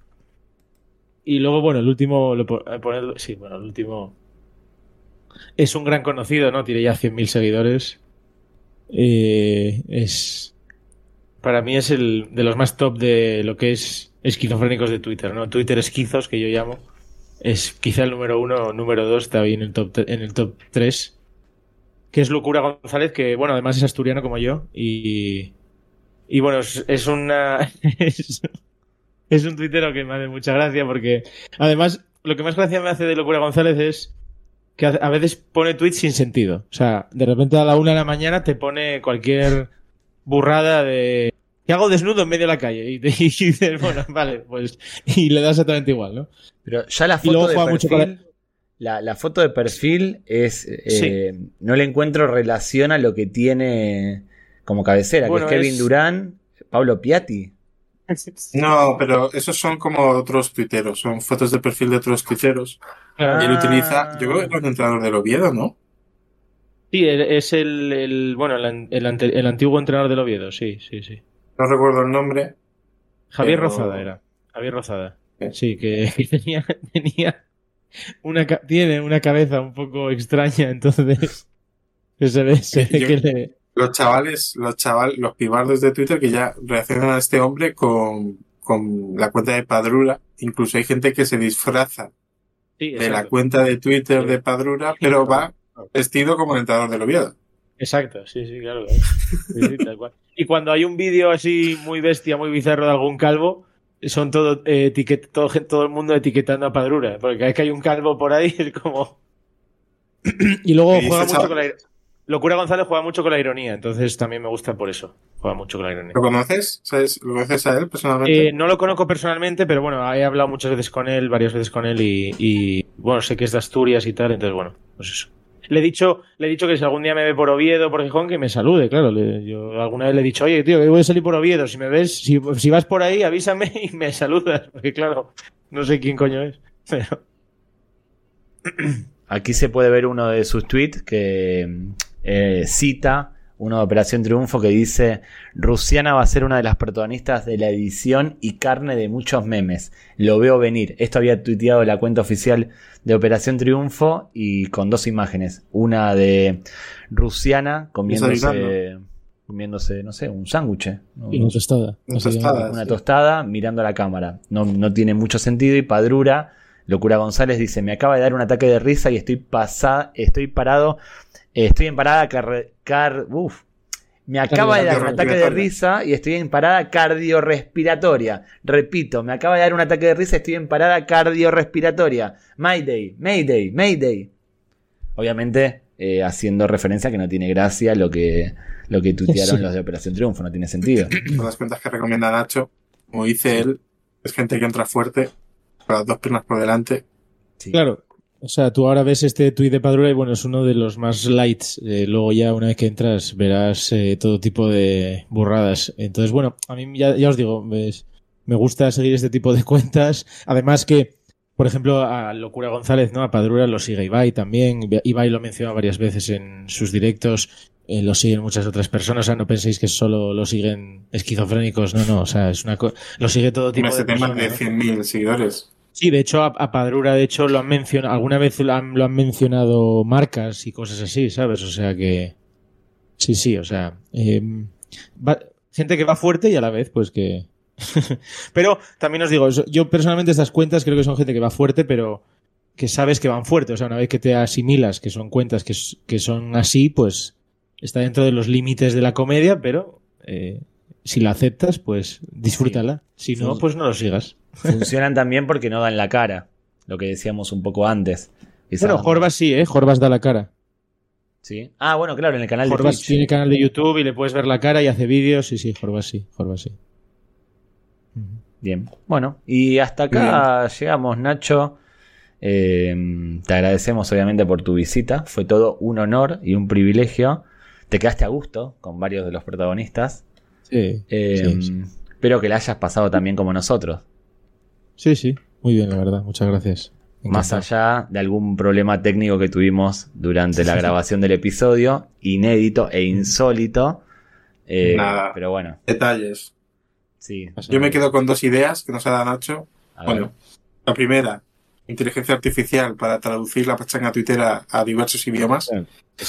No, no sé si el chino, porque creo que es un mercado amplio, a lo mejor el humor no lo entienden, pero tenemos que investigar ahí, eh, David, para ganar, para ganar, pues eso, visualizaciones y suscriptores. Y luego, que Ángel Torres tiene razón. Quedo con esas dos cositas sobre todo. Pero bueno, que espero que lo haya pasado muy bien. Yo creo que se está cómodo porque, joder, estás abierto. Yo te, lo agradecemos un, Bueno, estaba con su ídolo. Estaba con su ídolo, ¿cómo no va a estar cómodo? Sí, uno, bueno, sí, es, uno, es que es la verdad. O sea, yo usuario arroba es una de mis cuentas favoritas y al principio en Twitter era Kim Jong-un, eh, arroba norcoreano, ¿no?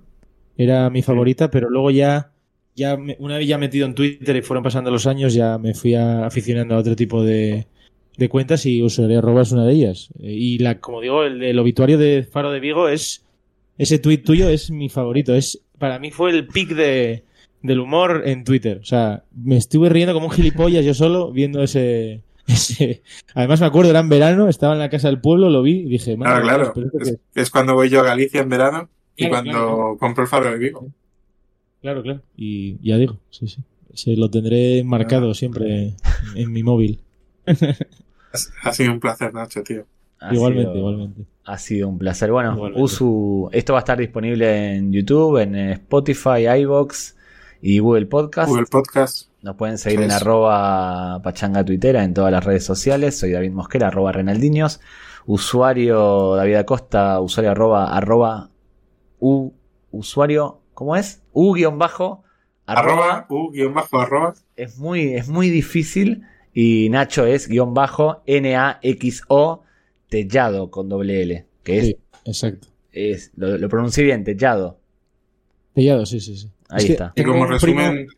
tengo un primo que se llama como yo, Nacho Tellado, con CH. Entonces yo le quité la CH, le puse una X y dije, bueno, mira, para. ¿Y por qué, no la, T, por qué no la TX?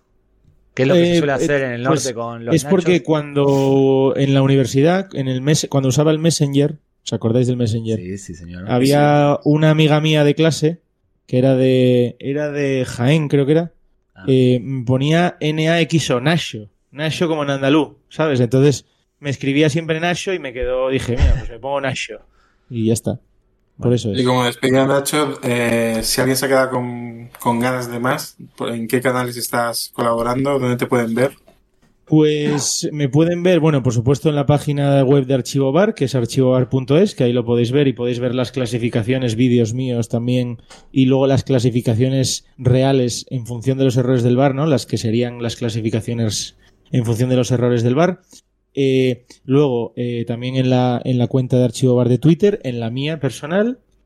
Y luego los lunes con Ciro López en Twitch, todos los lunes a las 2. Y también los lunes por, las, por la tarde a las 8 y los jueves por la tarde a las 8 en el canal de Fuera Caretas, que aparte de ser un canal de YouTube de entrevistas, ahora estamos haciendo también directos en formato podcast. Eh, con otros también otros youtubers como Quillo Barrios, etcétera y que la verdad es que está funcionando muy bien. Donde, bueno, pues opinamos de fútbol, hablamos un poco de todo y está muy, muy chulo, la verdad. Nos está yendo bastante bien. Muy bueno. Eh, hasta, la semana, hasta la semana que viene. Chau, chau. Gracias. Adiós.